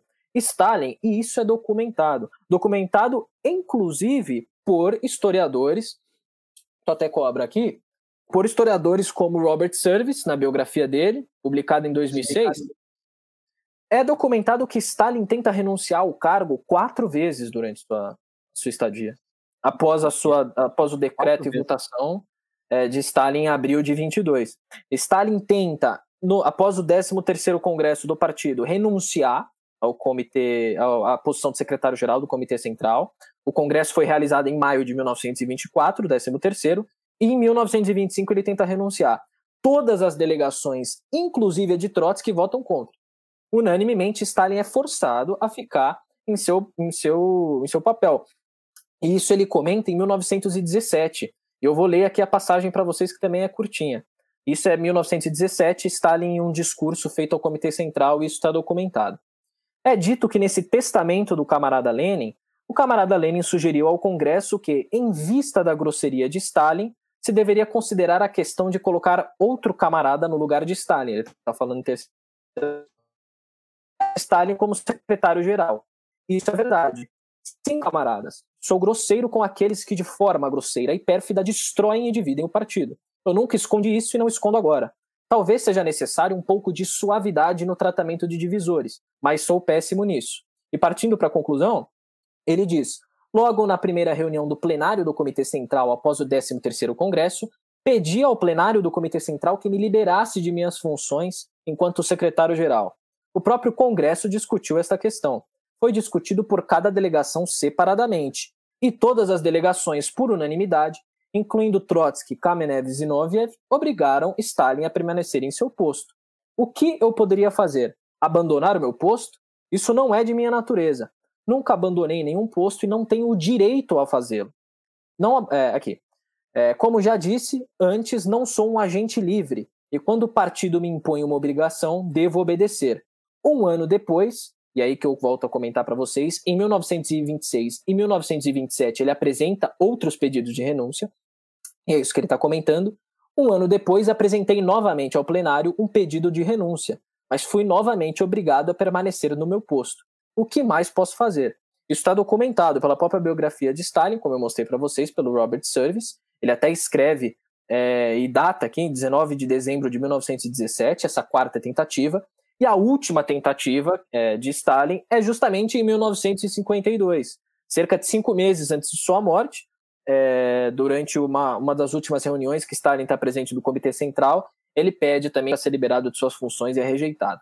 Então, além do discurso, todo desse debate do testamento, fica claro que se tratasse de um possível oportunismo, eu, pelo menos, enxergando da minha simples ignorância, eu, Marcelo, não tentaria minar a minha chance de consolidação de poder político, inclusive indicando camaradas que poderiam me beneficiar, por exemplo, se eu tivesse com essa visão oportunista, para por quatro vezes tentar renunciar. Não me acho uma estratégia não acho que seja uma estratégia muito inteligente, inclusive num cenário onde a própria consolidação política, que vem através das novas políticas econômicas cunhadas por Lenin, nesse processo de reconstrução do país, isso não seria algo, né, não seria, não é uma atitude bolchevique, não é uma atitude revolucionária. E se tem uma coisa que a gente não pode duvidar da figura de Stalin é que ele era um revolucionário, ele era um bolchevique, um leninista convicto.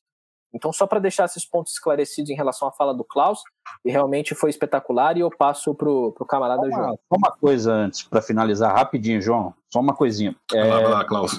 A, a, última coisa que eu acrescento é que tem uma carta da irmã do Lenin falando sobre esse incidente do testamento.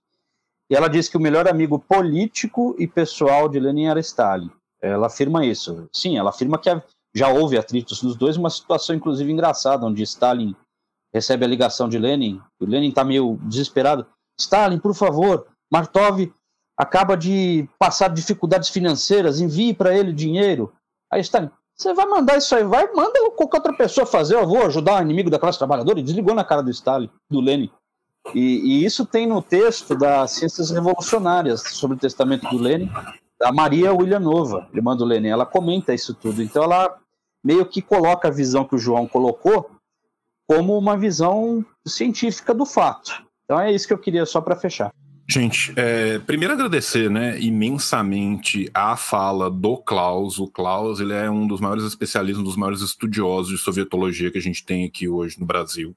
Eu recomendo muito, mas muito, mas demais a todos vocês que conheçam que se já não conhecem, né, as ciências revolucionárias, que conheçam principalmente a parte do blog das ciências revolucionárias. Que a gente muitas vezes conhece as ciências revolucionárias por causa da livraria e a gente não vem aqui e clica em blog. Recomendo que vocês vão, cliquem em blog, por quê? Porque tem textos maravilhosos, sempre produzidos com muito esmero, com um trabalho gigantesco das fontes então, entrem nas ciências revolucionárias. Você que já está né, participando do nosso Catarse, você já tem o maravilhoso cupom de desconto. Aproveite, você tem livros fundamentais lá para a gente entender este período, outros períodos. São livros que a gente não acha publicado em outros locais sobre os temas que ali estão. Né? Então, assim, faço esta recomendação muito importante. Inclusive, este aqui que eu estou passando em cima em defesa de Stalin, em textos biográficos, ele é um espetáculo à parte, exatamente por trazer também uma coletânea de escritos feitos não por sequer comunistas. Né? Então a gente está aqui trazendo fontes, aportando fonte atrás de fonte, e a gente tem que lembrar que a gente não está aportando fontes de camaradas do Stalin, do próprio Stalin. Não, nós estamos aportando fontes aqui de pessoas que já o combatiam durante a sua vida e muitas vezes de historiadores que são abertamente liberais, mas que são, no mínimo, honestos o bastante para aportar essas fontes, como o Klaus fez anteriormente. Eu vou agora fazer algumas pontuações só. O Marcelo, o tempo todo que ele falou de 1917, agora no final era 27. Né? A gente vai chegando no final da live vai vai ficando cansado, então assim acontece. Não sei se o pessoal do, do chat notou ou não, mas era 17. Algumas coisas que são interessantes da gente pontuar ao longo da fala do Klaus, e depois na próxima live nós vamos voltar nisso, né?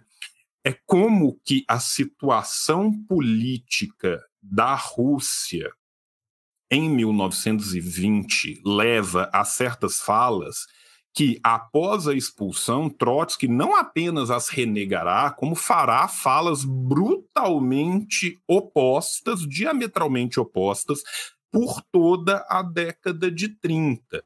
Né? Então a gente tem que pensar que, enquanto estava como membro ativo da disputa, ele optou por não fazer acusações bizarras e lações bizarras sem nenhuma prova, como ele vai fazer em 1930 até chegar na, na, na acusação de um possível envenenamento, que é um, um, disparate sem pé nem cabeça, mas nos mostra né, da, da questão da própria política interna que acontecia.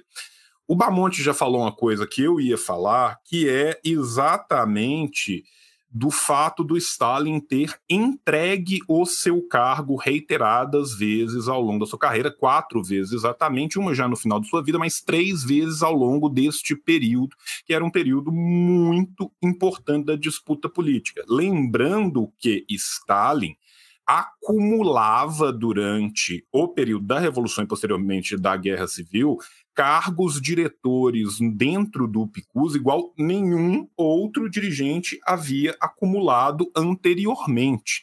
Cargos estes de eleição colegiada.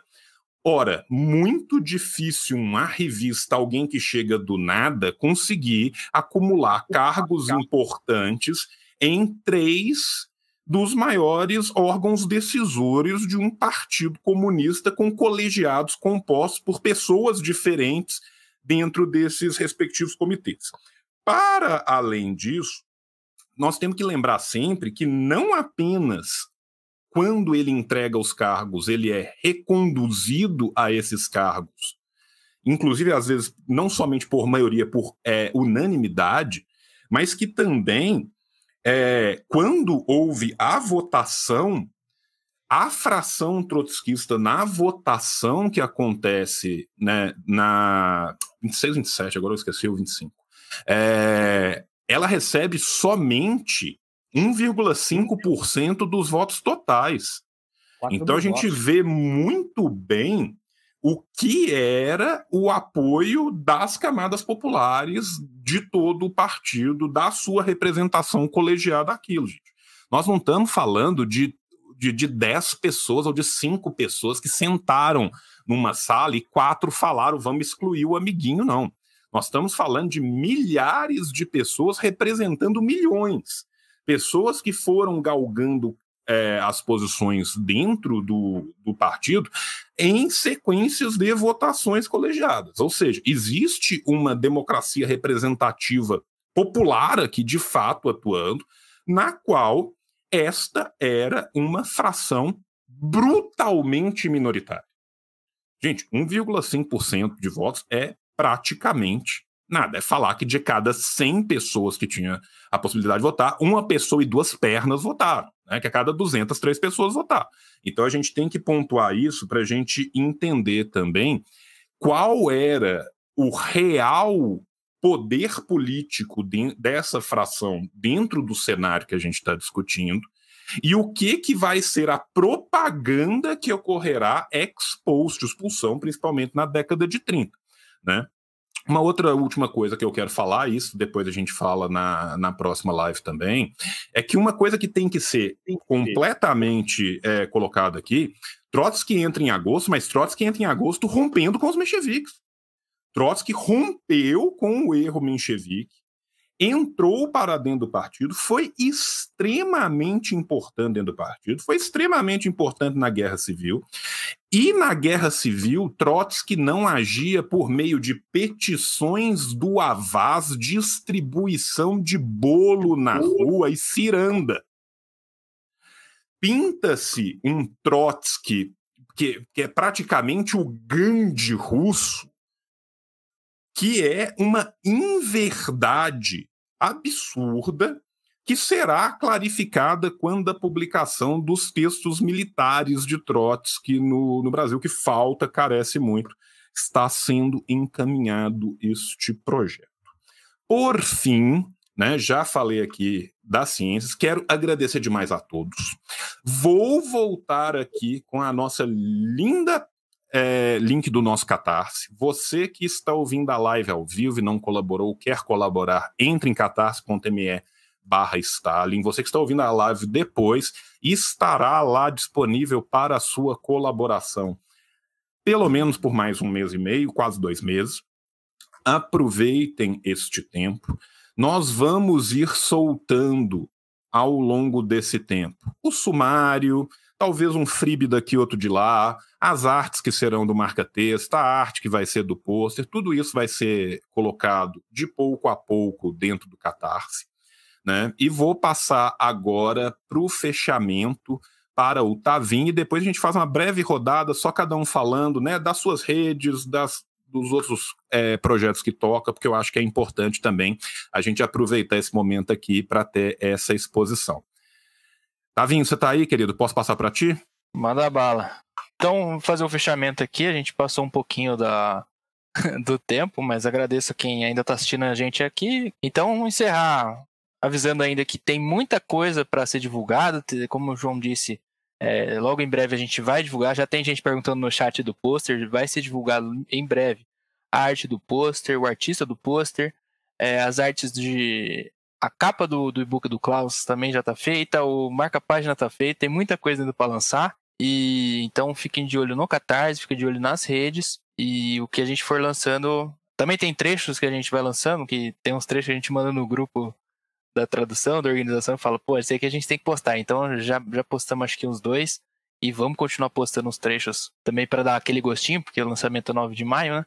Então pelo menos o gostinho vocês têm. Então agradeço a todo mundo que participou, agradeço ao João pelo convite e passo então para a divulgação do encerramento. É, quero agradecer a cada uma das pessoas que nos viu agora e que nos verá depois.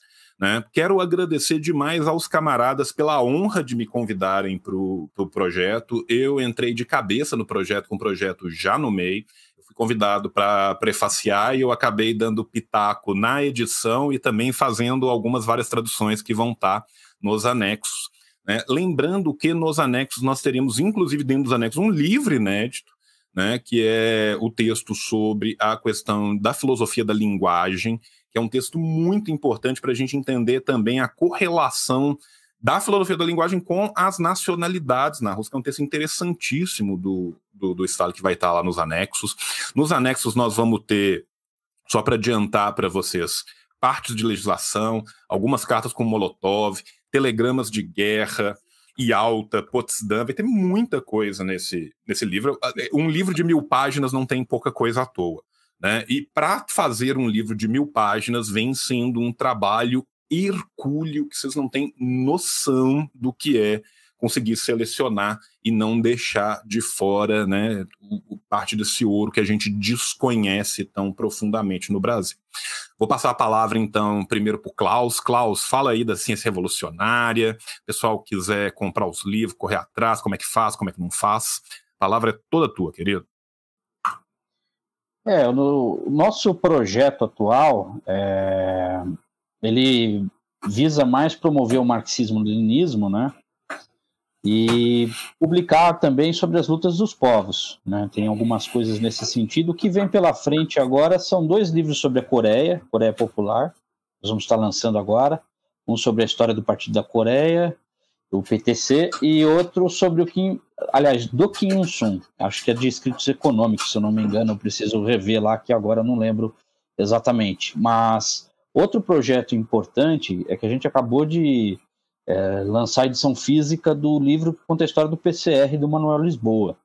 Né? Então, quem é da UP hoje, do PCR, pode ir lá, já no dia 22 de março a gente já vai estar entregando, entendeu? Esse aí é uma história valiosíssima, inclusive, né, do movimento comunista nacional, e a gente segue sempre essa linha, né? Então vai ter textos sobre todos esses assuntos no blog e, e nos livros. É, deve vir mais coisas pela frente também. Eu preciso eu, eu, mesmo checar a própria agenda, que tem um monte de outras coisas lá, e aí. É, Ó, de antemão, eu já conto aqui que vai ter muito Mariátegui para quem gosta de Mariátegui. Aguardem que é, está chegando. Então, é, então, eu, eu sou meio tímido para anunciar as coisas às vezes, mas é isso aí. E tem aqui a, o próprio site das Ciências Revolucionárias. Façam como o João falou, olhem bem o blog. Aliás, eu tenho mais 30 artigos para postar nesse blog, eu só não postei porque não deu tempo ainda. Estão até me cobrando, mas tem bastante coisa para postar lá. Então é isso. Agradeço a todos aí, obrigado. Tamo junto. Mamonte, a palavra tá contigo, querido. Bom, eu quero agradecer principalmente quem ficou com a gente até agora assistindo. Já passamos as duas horas de, de live, né? Eu gostaria de anunciar para vocês que o projeto está indo bem, novamente, está em andamento de forma tranquila. É, a gente vai ter muito conteúdo para vocês, como o camarada Otávio já disse, Tavinho. Marca-página já está pronto, os posters já estão prontos, a gente vai divulgando é, ao longo da campanha. Eu gostaria de divulgar para vocês também que a gente vai fazer um sorteio na próxima live é, para quem fizer a pré-venda, a gente vai fazer um sorteio do, de qualquer curso no classe esquerda, uma matrícula de qualquer curso no classe esquerda. Então fiquem ligados que lá tem curso sobre marxismo e o colonialismo, tem curso sobre Hegel, tem curso sobre a teoria da moeda, tem muita coisa lá. Então na próxima live que a gente organizar aqui, a gente vai fazer é, esse sorteio. Peço para vocês é, que vocês nos acompanhem nas nossas redes, tanto o João, que acredito que vocês já acompanhem mais, É, as redes sociais do Tavinho no Twitter é @tavinhojames para quem quiser acompanhar. As minhas redes sociais, é só você jogar meu nome no Twitter aqui, como está escrito embaixo, Marcelo Bamonte, que você vai encontrar. Então, a gente está postando muita coisa por lá também, alguns cards, alguns previews do livro. E só posso agradecer a, a todos que estão depositando essa confiança em nós, né, no trabalho. Espero que a gente entregue para vocês o, o material de melhor qualidade possível. E só adiantando alguns trabalhos aqui, eu também tive envolvido nas traduções do livro Do Lavra a Palavra agora, do Centralismo Democrático de Lenin. É, estou traduzindo uma obra sobre Stalin é, por, um, por uma autora, escrita por uma autora, aí ainda não posso revelar, mas estou nesse processo de tradução para trazer para vocês uma autora que faz uma crítica a Stalin, é anti-stalinista, mas é honesta, então ela faz essa crítica, eu vou trazer também esse livro para vocês. É, e eu estou envolvido em outros projetos também que envolvem outros revolucionários, mas se você quiser é, acompanhar, igual o camarada João fez o favor de colocar aí, pode me seguir lá no Twitter, seguir o camarada João, seguir o camarada Otávio, o Klaus nas redes sociais, as redes sociais das Ciências Revolucionárias, e tem muito conteúdo que a gente vai soltar por lá, é, não só dessa publicação, mas de outras futuras que estão sendo encaminhadas e estão sendo muito boas. Agradeço também ao, ao camarada João pelo espaço, né? Todos os camaradas aqui pela contribuição do, do debate, que eu acho importante. E já estou ansioso para o próximo. Só me acionar que, que eu estou sempre disponível aí. Vou passar a palavra agora para o nosso querido camarada Tavinho, para ele fazer também a sua despedida. Então, novamente, agradecendo a todo mundo que ficou aí com a gente. São quase meia-noite já. Cito aqui as palavras do patrimônio brasileiro, que é Cauê, da classe esquerda. Mandou comentário aqui no chat. Bota aí um sorteio de uma matrícula em qualquer curso da classe esquerda para quem comprar o livro na pré-venda. É só na pré-venda. Então, um abraço pro Cauê que está acompanhando a gente também. E um abraço para todo mundo. As redes aí, o pessoal tá perguntando. O Marcelo é Bamonte. E o, as minhas redes é arroba Tavinho James em qualquer lugar. E acompanha que a gente ainda tem muita coisa para soltar. Essa semana sai coisa, semana que vem sai coisa. E, e também, quem puder aí é, já comprar na pré-venda, fica com o sorteio da classe esquerda, qualquer curso da classe esquerda. É, eu vou aproveitar também e vou fazer algumas pequenas coisinhas aqui, né? A gente tem o canal. Quem quiser colaborar com a construção do canal pode entrar no padrinho do canal, padrim.com.br barra assim o João. O canal é feito por mim, pelo Rafa, né, que é nosso editor de vídeo, e pelo Solar Waver, que é nosso capista e designer gráfico. Então sigam eles também, o Twitter do, do Rafa é, barra Rafa, R-A-P-H-4, né? E o do Solar Waver, esse é o Twitter lá do Solar Waver, que vocês também podem achar eles no Instagram. Para além de falar do meu padrinho e deste projeto, né, eu já meio que adiantei aqui outros projetos que a gente está fazendo vão sair para frente, né? A gente lançou o livro de Engels que está sendo entregue agora, que ficou luxuoso, o livro ficou absurdo, são mais de mil notas de pé de página. Gente, vocês não têm ideia, eu fui traduzir Asclépio do grego para confirmar uma citação do Engels. Uma loucura esse projeto do Engels. O Engels é um homem de uma, de uma é, é, ele é enciclopédico, uma coisa de louco e ele é o primeiro de uma vasta biblioteca militar num projeto encabeçado pelo Euclides, onde eu e o Land participamos, né? Os próximos volumes foram muito falados nessa live, né? Eu não posso dizer quem que é, mas um deles ficava com a Frida Kahlo e o outro tinha um bigodão. Então fica aí a dica para quem gosta, vai sair em breve. Acho que está bem fácil. Quero dizer também que eu estou organizando é, outros dois livros que vão sair provavelmente ainda neste primeiro semestre pela Nova Cultura, que é um livro sobre a questão agrária e a nossa semifeudalidade no Brasil, porque a gente gosta de discutir, que nós vamos lançar lá, e um outro livro que esse é, acho que é muito importante, que a gente tem muito pouca coisa, que é um livro sobre a história dos movimentos revolucionários da Indochina.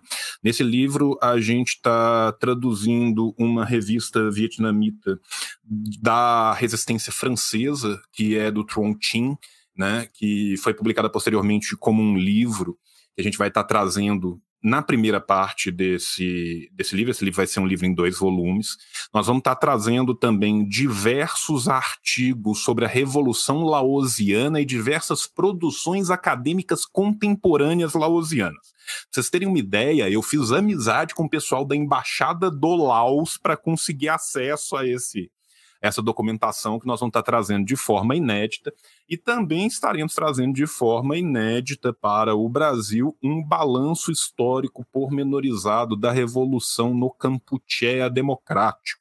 Tá? Então, tudo que você sempre quis saber sobre Pol Pot, mas tinha vergonha de perguntar para sua mãe, vai estar neste livro.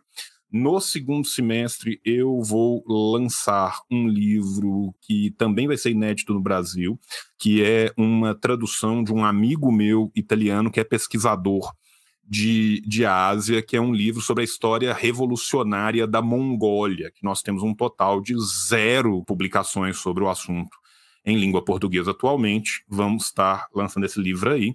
E também em algum momento entre todos esses livros, a gente já terminou toda a tradução das atas estenográficas do Congresso de Baku, já terminamos os anexos e provavelmente no mês que vem nós vamos lançar o catarse do Congresso de Baku. Né? O Congresso de Baku fez 100 anos é, no ano passado é o congresso em que o lema da Internacional muda né, de proletários do mundo unidos para proletários e povos oprimidos do mundo unidos. E mesmo assim, 100 anos depois, a gente não tem acesso a essas fontes em português, algo que acabará ainda antes de junho. Tá? Então são todos esses projetos que a gente está envolvido. Toda semana tem vídeo novo no canal. O Revolu Show está de volta. Na semana que vem nós vamos gravar um Revolu Show sobre os, os escritos militares de Engels. Vou publicar isso mais para frente. E no mais, agradeço a todas as pessoas que tiveram aqui com a gente até este momento. Então é isso, camaradas.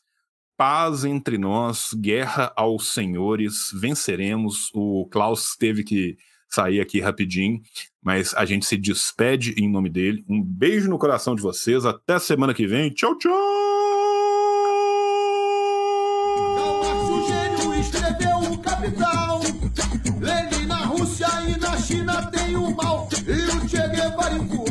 toca internacional.